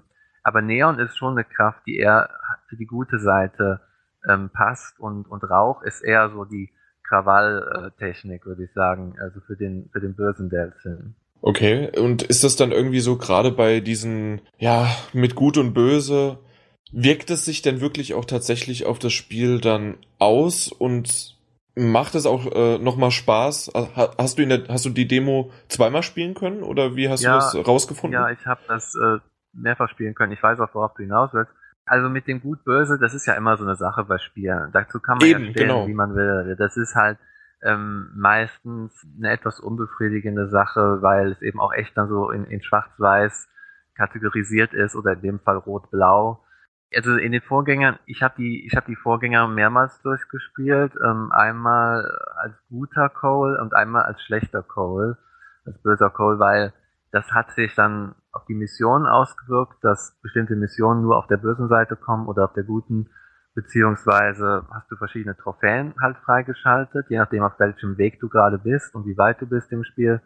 Und es hat sich halt unterschieden in den äh, Techniken. Das heißt, das Spiel mhm. fühlt sich schon ein bisschen anders an, wenn man es jetzt äh, konsequent böse spielt oder wenn man es konsequent gut spielt. Und ähm, das ist eigentlich schon ein ganz cooles Element was dem Spiel ein bisschen Freiheit gibt und was auch den Wiederspielfaktor, denke ich, etwas erhöht. Okay, weil ich bin nämlich einer, der ich habe schon mehrere solcher Spiele gespielt, aber ich habe dann mich irgendwann für eine Seite entschieden oder sogar irgendwann war es mir egal. Ich habe einfach das gemacht, wie ich gerade in dieser Situation lustig war und habe das einmal durchgespielt. Ich bin selten einer, der irgendwie ein Spiel nochmal durchspielt. Aber du sagst also, gerade weil du auch die äh, ersten beiden Teile mehrmals durchgespielt hast, dass das auch wieder ein gut entwickeltes System ist, dass man das also nochmal machen kann. Ja, ich gehe davon aus, dass es äh, jetzt bei Second Sun äh, genauso funktionieren wird. Ich denke auch, dass das Sinn macht, aber es ist natürlich noch nicht so ganz klar zu sagen, das kann ich auch anhand der Demo noch nicht beurteilen. Ähm, man muss halt abwarten. Es ist halt so, dass man jetzt von vornherein immer die Wahl hat, welche welche Art von Fähigkeit man einsetzen will. Und das war halt in, in den Vorgängern anders. Und ähm, von daher muss man mal schauen, äh, wie sich mhm. das im, im, fertigen Spiel entwickelt. Ich weiß, wir hatten im, ganz kurz im Vorgespräch gesagt, dass, äh, oder zumindest hat, hatte ich das gesagt, dass wir jetzt nicht so stark auf die Story eingehen, aber wie wirkt, äh, allgemein gesagt, wie wirkt sich denn dann dieses System auf die Story aus? Also gibt es da vielleicht auch mehrere Enden oder mehrere Zwischensequenzen, die man vielleicht gar nicht sehen würde, wenn man nicht die gute also, oder die schlechte Seite gemacht, ja, äh, also der, getriggert hätte? Bei der eingangs erwähnten Szene, ähm, wo man sich schon mal entscheiden kann, da merkt man schon, dass sich die Persönlichkeit des Charakters, also wie er sich dann verhält, auch in den Zwischensequenzen, die unterscheidet sich schon. Also der gute Delzin und der böse Delzin, äh, die machen nicht immer dasselbe. Also wenn ich jetzt äh, mich entscheide, irgendwie rücksichtslos äh, vorzugehen und böse, dann, also das ist eine Zwischensequenz, wo der Delcy mit seinem Bruder, der Polizist ist, ähm, in so einem Konflikt steht, mhm. ähm, wo es um dieses Laser Girl geht. Und äh, der Bruder möchte sie halt äh, festnehmen und der Delcy möchte sie aber laufen lassen. Und ähm, wenn man sich halt äh, dann für den bösen Weg entscheidet, dann geht der Delcy recht ruppig um mit seinem Bruder und droht dem sogar die Nase zu brechen. Und äh, beim, beim guten Weg, äh, sage ich mal, ist er halt mehr auf äh, darauf bedacht, die Situation äh, so ähm, ja vernünftig zu klären und äh, äh, ja, er ist, er ist, er geht anders auch mit seinem Bruder um. Also ich denke, da ist auf jeden Fall Potenzial da, dass man, dass die Story sich sich in eine andere Richtung entwickeln wird, je nachdem welche ähm, welchem Pfad man jetzt folgt und dass es auch verschiedene Enden gibt. Da bin ich mir ganz sicher, weil die gab es auch in den in den Vorgängern das, das wird auf jeden Fall, denke ich, äh, schon Auswirkungen haben. Okay, das hört sich doch gut an. Wie sieht's denn mit den Skills aus? Also, dass du, du hast mehrere Fähigkeiten. Äh, du hast ja jetzt Rauch und Neon erwähnt. Ja. Die konntest du auch anspielen, aber äh, die, die du nicht anspielen konntest, aber da hast du sicherlich von der Alex einiges noch gehört, oder? Nee, eben nicht. Nein? Nein, weil es ist halt so, dass es alles noch ein ziemliches Geheimnis ist und Sucker Punch, äh, die Entwickler, die machen auch noch ein ziemliches Geheimnis um viele Dinge. Okay, äh, anderthalb. Monate vor Release noch so Ja. ein Geheimnis draus zu machen. Wow. Ja, das okay. ist überraschend. Es gibt sogar eine Szene in der Demo, die ist, also das ist das Ende von, vom, vom guten Pfad, das Ende von dieser ähm, Hafenmission. Ja. Das, da sieht man nicht, was am Ende passiert. Also der Delsin hat eine Möglichkeit, eine Superfähigkeit einzusetzen. Und man kann in der Demo aber diese, diese Fähigkeit nicht sehen. Das, der, der Bildschirm wird halt ganz hell und flackert ein bisschen. Und das ist wohl ähm, bewusst äh, von den Entwicklern in dieser Demo an der Stelle eingesetzt, weil man eben nichts vorwegnehmen möchte. Es ist, man möchte da keine Spoiler da drin haben. Äh, es ist also so, dass die Entwickler meinen, es gibt so ein, zwei Sachen, die sind verdammt cool und die sollten Spieler erst beim Zocken dann selbst erleben und nicht vorher irgendwie schon mitbekommen. Ähm, aber es hörte sich so ein bisschen an, als wenn da was knistern und blitzen würde. Also ähm, also Blitz, ja, Elektro, Das, hm, das könnte schon sein. Ne? Also seien wir mal gespannt. m- macht ja auch irgendwie Sinn, oder? Mit Rauch, Neon, ja. Ja, Fehlt nur noch irgendwie ein Wasserelement Genau, und man hat ich alles abgedeckt. gedacht. Vielleicht gibt's irgendwie Wasser noch, das könnte sein, aber ich habe keine Ahnung. Also das, äh, das weiß auch im Moment wohl niemand außerhalb von Sucker Punch, was es da noch so an Fähigkeiten gibt. Man sieht doch immer in diesem einen, äh, immer in diesem einen Trailer, nein, also in mehreren Trailern hat man schon gesehen, dass äh, der Hauptcharakter doch äh, so ziemlich hoch in die Luft steigt und dann nach unten knallt wieder. Ja. Das ist ja irgendwie eine Attacke. Ist das vom Rauch oder von Neon? Das ist vom Rauch. Äh, Das sieht man am Ende der Rauchmission. Ähm, wobei die Alex war ganz verwirrt, als sie das sah. Ähm, sie meinte, dass ich wäre der erste Spieler, bei dem sie das gesehen hat. ähm, das war vielleicht auch so eine Szene. die eigentlich geschwärzt werden Ja, sollte? genau, Okay. die aber- aber naja gut, die war aber auch in Trailern, also. Ja, es ist, es stimmt. Es ist auf jeden Fall eine Szene, die man schon in Trailern gesehen hat. Ähm, der Delzin springt halt in die Luft und äh, äh, grinst noch so in die Kamera und fliegt Genau. dann runter und äh, dann fetzt es halt alles weg. Das ist eine Rauchattacke, ja. Eine super Attacke, die man an bestimmten Stellen dann wird einsetzen können. Gut, äh, apropos vielleicht, was du nicht weißt, und zwar hat mir Timo noch so aufgetragen, dir eine Frage zu stellen. Äh, Timo, dein Chef, also du weißt es, dass es dein Chef ist, aber für alle anderen Zuhörer nochmal, obwohl, nee, nee, Timo wird vielleicht das nächste Mal erst dabei sein. Egal, auf jeden Fall, er hat gefragt, es gab ja irgendwie Scherben vorher immer zu sammeln in den anderen Teilen. Ja. Wie schaut es denn in dem Teil aus? Weißt du da schon was? Also ich bin, im, ich bin im Moment bei, äh, bei Assassin's Creed. Ich kann keiner äh, Animus-Scherbe oder wie die da heißen, äh, widerstehen. Es ist ja das klassische Konzept, dass es irgendwelche... Das sind die Fragmente, meinst du? Ja, ne? genau, Animus-Fragmente. So. Ja. Aber sehr ähnlich wie die Scherben in Infamous. Ja, Okay. das sage ich dir, weil du hast ja nicht gespielt. Genau. Also es ist einfach ein sammelbarer Objekt. Ja, das darf ja in keinem Sandbox-Spiel fehlen. Und, und wenn es das nicht gibt, dann bin ich so richtig sauer. Also ich glaube, es gibt, es gibt so ein paar Sandbox-Spiele, äh, in denen es sowas nicht gibt. Und das finde ich ganz furchtbar. Denn äh, die Scherben zu sammeln, das hat einfach immer Spaß gemacht. Also du kriegst ja auch eine Trophäe, wenn du so und so viele gesammelt hast oder alle. Und in der Demo gab es keine Scherben zu sehen und ich weiß nicht, ob es wieder Scherben gibt in Second Sun, aber Mhm. ich bin mir ziemlich sicher, dass sie irgendwas in der Art einbauen werden, weil das, das macht halt auch immer so ein bisschen das Naturell von Infamous aus, dass es halt immer viele Nebenmissionen gab und dass es immer viel Sachen einzusammeln gab und zu entdecken gab und ähm, das wäre sicher sehr seltsam, wenn sie dieses äh, Element jetzt rausgenommen hätten. Ja. Ich weiß aber halt nicht genau, was da Sache ist. Also äh, Scherben gehören auch noch zu den Geheimnissen, sage ich mal im Moment. Ja, dann die Geheimnisse schauen wir uns dann mal erst an, ja, wenn wir wahrscheinlich dann die Promo haben, ne? Ja. Dann, genau, dann können wir mehr. Wer den, wer den Test macht, äh, ich nicht. äh, äh, also entweder Timo oder halt André. Ähm, Ja, so viele Tester haben wir momentan nicht, Ja. aber ja, ich gehe auch stark davon aus, dann, genau, wenn du es nicht machst, einer der beiden. Lass, lass mir doch, wenn du sowieso schon die Welt angesprochen hast, können wir ja einfach auf die eingehen. Und zwar ist das ja das erste Mal einer wirklichen Stadt empfunden. ja, Vorher waren es ja Fantasiestädte, jetzt ist es eine richtige Stadt. Und Ja. zwar? Seattle und das wissen wahrscheinlich nicht so viele. Sucker Punch äh, hat ja auch seinen Sitz in Seattle. Und ähm, Fun Fact. ja, genau, äh, habe ich auch gestern Abend erst erfahren, gebe ich gerne weiter. Ähm, und die Alex meinte halt, dass äh, das ziemlich nah dran wäre an der Realität, also dass sie Seattle ziemlich äh, realistisch nachempfunden haben. Ähm, soweit ich weiß, ist aber die ganze Stadt von Wasser umgeben. Das ist in der Realität nicht der Fall. Ähm, es gibt also schon so ein paar ähm, Dinge, die wahrscheinlich nicht eins zu eins der Realität entsprechen. Wäre ja auch nicht sinnvoll, in einem Videospiel eine, eine reale Großstadt eins zu eins nachzubauen. Ist ja zu weitläufig dann.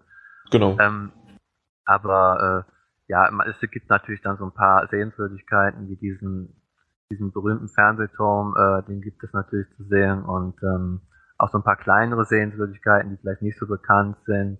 Ja, ich denke, ist eine ganz interessante Stadt, aber ich habe noch nicht viel davon gesehen in der Demo. Ähm, muss man das fertige Spiel abwarten. Aber ich denke, die Screenshots und die Trailer. Äh, die schauen schon verdammt ziemlich, gut ja, aus. Das sieht ziemlich cool aus, auf jeden Fall. Ja, und genau das ist eigentlich, ja, wir, wir geben, wir spielen uns die Bälle hier hin und her. Und zwar habe ich nämlich ein super Zitat rausgefischt aus deiner tollen Vorschau. Ich habe ja. sie mir nämlich durchgelesen, ja. Das ist, das ist super. ja, ne? Auf jeden Fall, ich, irgendwie muss ich mich ja darauf vorbereiten. Und zwar hast du geschrieben, wirklich umhauen tut Second Sun grafisch allerdings auch nicht. Das war, ich weiß, das ist jetzt ein bisschen rausgerissen aus dem ganzen Zusammenhang, dass du auch noch drauf eingehst, dass es, dass andere sagen, dass halt wirklich, äh, dass irgendwie die grafisch eine Bombe ist. Warum relativierst du das Ganze so sehr? Das frage ich mich jetzt. Ja, weil die, also, weil die Screenshots sehen halt wirklich verdammt gut aus. Zwar sind das nur Screenshots. Ja, eben. Genau. Es sind Screenshots. Und äh, das ist das Problem. Okay. Ich denke, es, es gibt ja jetzt erste Gameplay-Videos auch ähm, mhm. mittlerweile im Netz und man kann sich sein eigenes Bild machen. Natürlich ist es noch was anderes, wenn man sich auf so einem riesen HD-Fernseher spielt. Eben, richtig. Also grundsätzlich muss ich schon mal sagen, dass das Spiel natürlich äh, sehr gut aussieht. Und, und, es gibt vieles, was, was sehr schön ist. Aber ähm, ich hatte, ich hatte mir ehrlich gesagt noch ein bisschen mehr erwartet. Grafisch, wenn man sich die Screenshots anschaut, dann hat man so den Eindruck, hm, das wird noch ein bisschen mehr. Aber das ist halt so ein Phänomen, das hat man auch bei Watch Dogs zum Beispiel, das habe ich ja auch äh, gespielt äh, bei Ubisoft vor einer Weile und äh, das sieht dann auch nicht ganz so umwerfend aus, wenn man es spielt, wie jetzt auf den Screenshots, weil die Screenshots, die setzen halt auch alles immer genau richtig in Szene und, und ähm, ja, klar. gibt die richtige Kameraeinstellung und so weiter. Da wird nicht nochmal irgendwas nachgeladen oder der Det Detailgrad ist irgendwie zu weit runtergeschraubt ja, oder wobei, sonst irgendwas. Äh, ich hab, also mir sind jetzt gestern keine Pop-ups oder sowas eingefallen und die Framerate war super flüssig. Das hat also, es lief also wie geschmiert und hat auch sicher native Full HD, ähm, so sah es jedenfalls aus. Äh, trotzdem ist es natürlich immer so, dass, ja, also ich persönlich habe auch einfach einen hohen Anspruch jetzt an, an, an die neuen Konsolen. Und ähm, okay. Infamous Second Son ist ja auch jetzt eines der ersten ähm, PS4-exklusiven Spiele. Die Entwickler, die haben natürlich auch, die lernen ja gerade erst die Hardware kennen und ja, klar. die müssen das Spiel jetzt ziemlich äh, zeitig fertigstellen und ich denke schon, dass Performance äh, an erster Stelle stand und dass man erst später grafisch jetzt noch, noch größere Wunderdinge erwarten kann. Also es ist, es ist auf jeden Fall noch ein PS4-Spiel der allerersten Generation und deswegen darf man jetzt nicht den Quantensprung erwarten, aber es sieht jetzt nicht aus wie, wie ein PS3-Spiel, was ähm, jetzt minimal aufgehübscht wurde. So ist es nicht. Wenn wir auf einen PS4-Exklusivtitel eingehen, dann haben wir, kommt natürlich Killzone äh, zwangsläufig hoch. Ja. Wie, wie kannst du das vergleichen? Irgendwie die Grafik? Ähm, ja, sicher. Ähm, also weil also von pers mein persönliches Highlight war bisher tatsächlich von der Grafik her Killzone auf der PS4. Ja. Killzone grafisch sicher die Referenz im Moment, das stimmt. Infamous ist halt eine ganz andere Art von Spiel. Bei Killzone sind ja die Level relativ eingeschränkt. Also du hast zwar teilweise ja. Panorama-Perspektiven, so dass du über eine ganze Stadt blicken kannst und so, aber die Bewegungsfreiheit ist halt ähm, eingeschränkt. Es ist ja ein linearer First-Person-Shooter, während Infamous uh, Second Son ist ja ein Sandbox-Spiel, ein Open-World-Spiel, mhm, ja. wo du dich frei durch eine ganze Stadt bewegen kannst und folgerichtig sieht natürlich schon Killzone ähm, jetzt im Detail äh, um einiges äh, beeindruckender noch aus. Das ist äh, ganz, ganz klar, dass man da bei einem Sandbox-Spiel so gewisse Abstriche hinnehmen muss. Aber ich muss sagen, dass Infamous höchstwahrscheinlich deutlich mehr Spaß machen wird als Killzone und darauf kommt es ja schon eher an. Okay, das ist zwar natürlich ein sehr, sehr persönlicher Eindruck, Ja, aber ja, nö, äh, dafür sind wir ja, nein, aber dafür sind wir ja natürlich hier im Podcast, um, um Ja. da auch ein bisschen darauf einzugehen. Klar, logisch. Also wer nicht so die Ego-Shooter mag oder eine bestimmte Art von Ego-Shootern, dann, ja, der freut sich natürlich auf den Infamous und ich glaube, da gibt's einige drauf, die Ja, sich ich- freuen. Ich habe auch im Forum, also bei PS4 Magazin viele äh, sind ja nicht so begeistert von Killzone, viele User, habe ich das Gefühl. Ich muss auch zugeben, also die Grafik war gut, aber ich fand den, äh, fand den Singleplayer zumindest, weil Multiplayer habe ich kaum gespielt, fand ich auch nicht so gut. Ja, ich, ich will da gar nicht äh, weiter drauf eingehen, weil das wäre ein Thema für sich und ich glaube, das haben wir auch schon gehabt. Richtig, okay, dann lass uns noch mal kurz äh, zurück zur, äh, zum DualShock 4 zu kommen. Und zwar, der hat ja das ein oder andere Feature, wie natürlich die Share-Funktion, aber mit was er natürlich auch noch beworben wurden, ist beworben, beworben, wo, Ich kann dir helfen, beworben wurde. Ja. beworben wurde mit seinem Touchscreen. Und der kommt, so wie ich das Touchpad. bei dir richtig, Ja. mit seinem Touchpad natürlich, Mhm. nicht der Touchscreen. Der wurde auch eingesetzt in, dem- in, in Infamous, richtig? ja, das stimmt. Es ist halt so, ähm, dass der, äh, dass man die Fähigkeit Rauch und Neon, die kann man nicht jederzeit wechseln, äh, wie es einem gerade passt, sondern man muss äh, für, für die Neon-Fähigkeit in, in der Nähe sein von einer Leuchtstoffröhre, von einer Werbereklame, zum Beispiel an der Hausfassade. Mhm. Und äh, für die Rauchfähigkeit muss man halt tatsächlich in der Nähe von Rauch sein. Wenn man dann in der Nähe ist, dann drückt man einmal auf ähm, das Touchpad drauf und dann kann man diese Fähigkeit aufsaugen. Außerdem wird das Touchpad auch eingesetzt so an einigen Stellen. Zum Beispiel, wenn der Delcy eine Tür öffnen soll oder wenn es gilt, eine Truhe zu öffnen, dann kann man so einmal kurz über das äh, Touchpad drüber wischen, so nach oben oder nach rechts oder nach links und dann macht er halt diese Aktion. Also das ist ein, ja, also ein Quicktime-Event ist es nicht jetzt, aber es funktioniert so ganz ähnlich. Okay, dann Und- ist es eher wie eine, auch wieder ein erweitertes äh, Steuerkreuz fast schon, wenn oben, Ja. unten, links, rechts und dann zusätzlich noch der Knopf als Touchpad selbst. Ja, ich finde das, also ich finde das ganz gut. Also ähm, das ist ja kein großes Spielelement, aber das ist so eine kleine Ergänzung, die finde ich schon schon ganz gut. Also ich fände es auch schade, wenn dieses Touchpad jetzt überhaupt nicht äh, benutzt würde von den Entwicklern und das das macht schon ganz guten Eindruck. Ich bin mal gespannt, ob dann noch im, im fertigen Spiel noch mehr kommt in der Richtung oder ob das wirklich halt so eine ganz kleine Sache wird, äh, die nur ab und zu eingesetzt wird an, an, an ganz seltenen Stellen. Mal abwarten. Auf persönlicher Note muss ich ehrlich sagen, ich bin von dem Touchpad etwas enttäuscht, aber ja, das, wie gesagt, ist jetzt nur meine Sache, weil ich sehe Ja. es einfach nur als erweitertes Steuerkreuz. Also da hätte man schon fast wirklich nur, blöd gesagt, in die Mitte nochmal ein Steuerkreuz setzen können. Ja. Und das war's dann auch schon fast. Klar, also wenn man bedenkt, äh, dass das doch relativ groß und fett da auf den Controller drauf sitzt, Eben, richtig. könnte man schon mehr erwarten, aber ich bin halt auch wirklich so ein Riesenfan von diesem DualShock 4 Controller, dass ich, Da, keine Frage. dass ich da gar nicht viel dran äh, kritisieren möchte. das ist, ich finde es einfach geil, das Pad und ähm, das Touchpad, ja, äh, es ist, es, es ist halt immer so, sowas kann immer schnell als Gimmick irgendwie enden. Ähm, Ja. Wie so vieles in der Videospielwelt, wenn man das über Jahre hinweg äh, verfolgt, dann gibt es hier eine innovative Bewegungssteuerung und da gibt es dann ein, ein, Pad mit, mit Touchscreen und dann gibt es 3D in Spielen und ein paar Jahre später äh, sitzen wir wieder mit ganz normalen Controllern dort und äh, auch kein 3D mehr äh, in den Spielen. Also Genau. vieles ist halt echt so ein Gimmick, ob jetzt visuell oder halt von der Steuerung, aber am, am Spiel selbst und am Spielerlebnis ändert sich ja nicht so viel. Äh, von daher, ähm, ich bin da auch eher der Fan der ganz, ganz klassischen, der alten Schule. Einfach nur ein, ein Control-Stick und, und, und, und Buttons, das reicht eigentlich schon. Ne?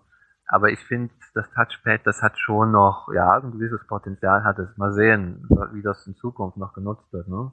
Genau, werden wir mal sehen. Apropos Zukunft, die ist ja nicht mehr allzu lange bis zum Release.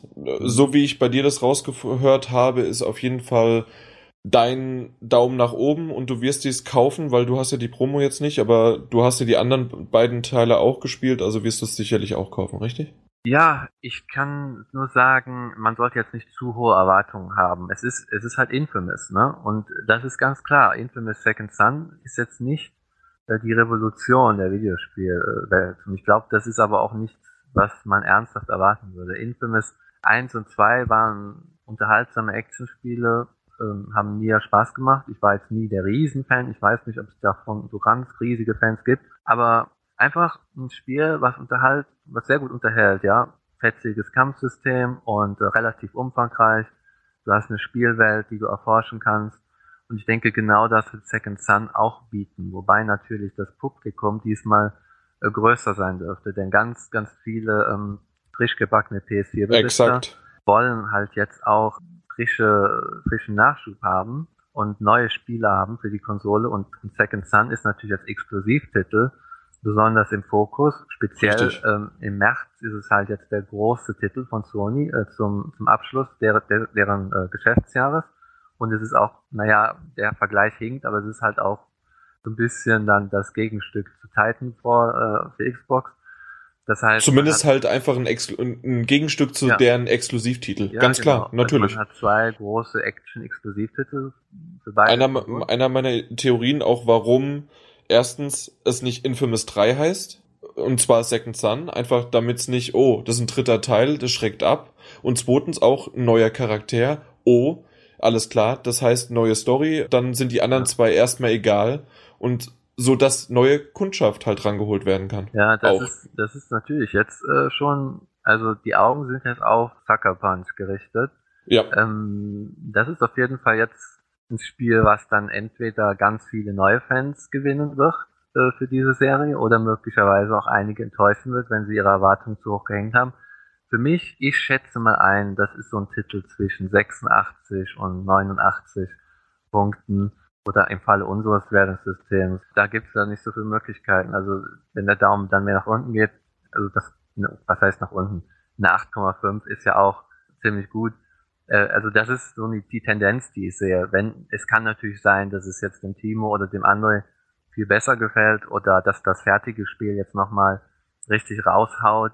Aber ich würde jetzt keinen 90er erwarten. Aber ich würde trotzdem jeden empfehlen, äh, sich das Spiel äh, vorzubestellen oder, oder zumindest mit dem Gedanken sehr ernsthaft zu spielen. Denn das wird auf jeden Fall unterhaltsam. Das ist auf jeden Fall ein gut gemachtes Actionspiel. Das Kampfsystem ist super, auch technisch ist eine schöne Sache. Da kann man bestimmt nicht so viel mit falsch machen. Es sei denn, man kann jetzt äh, mit Open World spielen oder, oder mit dieser Art von Action-Spiel gar nichts anfangen, soll es ja auch geben. Aber grundsätzlich ist das, denke ich, ein tolles Spiel. Wobei mhm. ich mal gespannt bin, äh, wie der Dell-Scene äh, von der Community aufgenommen wird. Denn ja, ist ja bisher gespalten so ein ja, bisschen, ne? Genau, ich muss ganz ehrlich sagen, der äh, hat mich schon an den neuen Dante auch erinnert. Und der ist ja äh, berühmt berüchtigt dafür, in, in der Community äh, nicht immer so gut angekommen zu sein. Die einen sagen halt, das ist so ein Emo und die anderen sagen, das ist halt so ein Punk und äh, hätten lieber den Cole wieder zurück. Ich persönlich bin froh, dass es jetzt einen neuen Helden gibt und dass auch dieser, dieser Sidekick von Cole nicht, nicht wieder dabei ist. Okay, das sagt dir jetzt wahrscheinlich nichts, aber. Doch, doch, doch, natürlich. Ich ja, habe mich ja ein bisschen, ein bisschen habe ich mich ja natürlich ja, beschäftigt. Ja. Der, also ich finde, der Cole und sein Sidekick, ja, ich, ich hätte ich hätte es nicht so toll gefunden, wenn die jetzt noch im dritten und im vierten Teil und was weiß ich äh, dabei gewesen wären. Äh, jetzt Infamous Second Son, es ist, es fühlt sich sehr vertraut an, es ist zweifellos Infamous, aber es hat auch so ein paar frische Elemente und das tut jeder Fortsetzung gut. Und deswegen finde ich es klasse, dass der Delzin jetzt äh, der neue Held ist. Aber es kann schon sein, dass der aneckt. Denn äh, das ist auf jeden Fall so ein Typ mit frecher Schnauze und ähm, mhm. jung und so ein bisschen äh, überheblich vielleicht auch von seiner Art. Hm, wird vielleicht nicht jedem gefallen. Wenn er jetzt noch gut aussehend ist, dann hast du mich eigentlich gerade gut beschrieben. Ja. Auf jeden Fall. Eine Sache hätte ich noch, und zwar ja. Second Son, hast du jetzt mehrmals erwähnt, den, den Titel. Mhm. Irgendeine Ahnung, irgendeine Theorie, was das mit dem Spiel zu tun hat? Ja, das habe ich gestern auch die Alex gefragt. Und also zum einen, es gibt ja zwei Brüder in der Geschichte. Also, also es gibt ja den, den Polizisten und es gibt halt den Delzing. Ja. Ein sehr ungleiches Brüderpaar. Und ähm, daher könnte der Name kommen, aber ich glaube, jeder, der, der den Titel zum ersten Mal gehört hat und, und der die, die Vorgänger gespielt hat, also ich weiß nicht, ob ich das spoilern darf, was, was da in den ersten Infamous-Teilen passiert ist, ähm, aber da gibt es schon so eine gewisse Kannst du es vielleicht umschreiben? Ja, es gibt so eine gewisse Beziehung, sage ich mal, zwischen den Ach so, und dann der Sprössling oder was? Ja, der Cole, das war der Okay. erste Sohn vielleicht und der Delzin der zweite. Also das würde Sinn machen. Ob so ist, äh, weiß ich nicht. Äh, Müssen wir mal abwarten. Aber möglich ist so einiges, ne? Ja. Gerade Autoren können schnell, ja äh, da kann schnell der Stift Ja, ausrutschen. ich habe allerdings äh, erfahren, dass die Story sich nochmal ziemlich geändert haben soll. Ähm, also Während des Pro Entwickelns oder was? ja, ähm, und zwar noch zur Zeit der E3 hatten die eine andere, anderen Plan im Kopf als noch zu, als dann zur Gamescom. Da haben sie irgendwas Okay. ähm, verändert. Ich habe das selbst, muss ich, muss ich ehrlich gestehen, äh, jetzt nicht komplett mitbekommen, was sich da geändert hat. Aber sie sind da schon eine andere Richtung, äh, haben eine andere Richtung eingeschlagen. Warum genau und, und, und inwiefern, das weiß ich nicht. Aber ähm, ich denke aber, dass die Infamous-Spiele in Sachen Story eigentlich immer recht gut waren oder recht ambitioniert. Und ich denke, dass da auch Second Son Potenzial hat, eine, eine gute Story abzuliefern. Ich bin mal gespannt. Ich glaube, damit enden wir auch. Ich, ja, Ja. das war eigentlich ein schöner Schlusssatz. Ich danke dir, Daniel. War, war super, der kleine Einschub hier zwischendrin noch. Und dann kannst du noch gerne Tschüss sagen. Ich, Okay, dann sage ich mal Tschüss ne? und genau, und ich gebe dann wieder zurück zum tollsten Moderator.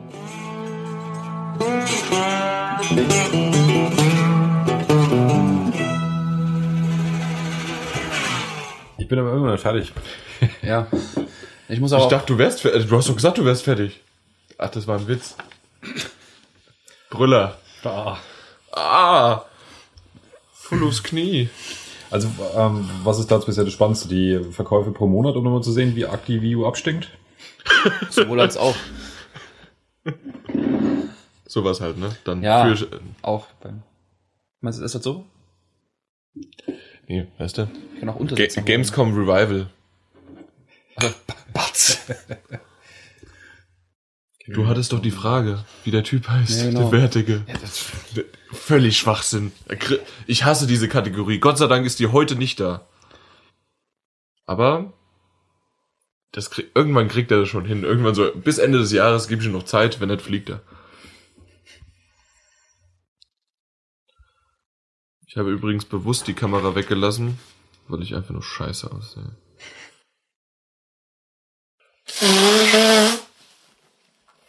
Nochmal ein bisschen Ausschlag testen hier.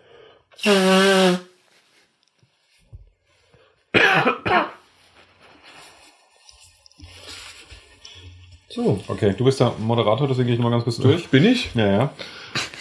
Ersten drei Spiele. Bioshock Willst du nicht machen? Bioshock bleibt, Kingdom Come, Deliverance. auf PS4. Das, das muss ich mir äh, später dann nochmal, wie, wie das ausgesprochen wird. Kingdom Come Deliverance.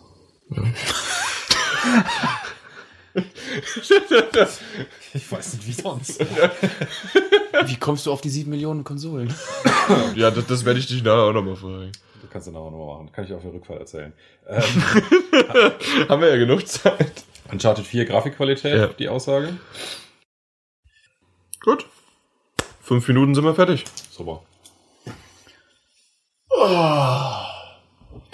Ja, Peter ist fit wie sonst was. Einen Kaffee mit Milch. Ja, wenn man keine Milch kauft. Oh, So. Da kann man auch, kann man da relativ leicht irgendwie mal ein Zeichen machen, dass man dann irgendwie kurz unterbricht, Pause macht. für Tee holen oder was? Dass es relativ leicht für dich zu schneiden ist. Hier, hier was? Oder. Eine Pause Oder ihn doch nicht so. Ist das, Wir, wir werden jetzt gleich einen Podcast aufnehmen. Da läuft ein Mikrofon. ja. Wie man das machen könnte, dass wir das relativ leicht pausieren können. Falls mal jemand aufstehen will, mal eine Zigarette rauchen gehen will, mal aufs Klo. Willst du vielleicht jetzt irgendwas. einfach eine noch rauchen? Du willst also nicht pausieren. Ich weiß, ich weiß, dass wir, wenn wir pausieren, lange brauchen manchmal, bis wir dann wieder jetzt rein noch mal sind. eine rauchen, dann kannst du dir nochmal hier die Agenda anschauen, völlig verinnerlichen. Ich, bin gleich ich mache noch einen Tee. Schön übersteuert. Schön übersteuert. Das hast du auch hier schon gesehen, dass es. Hallo. So, jetzt erstmal Pause.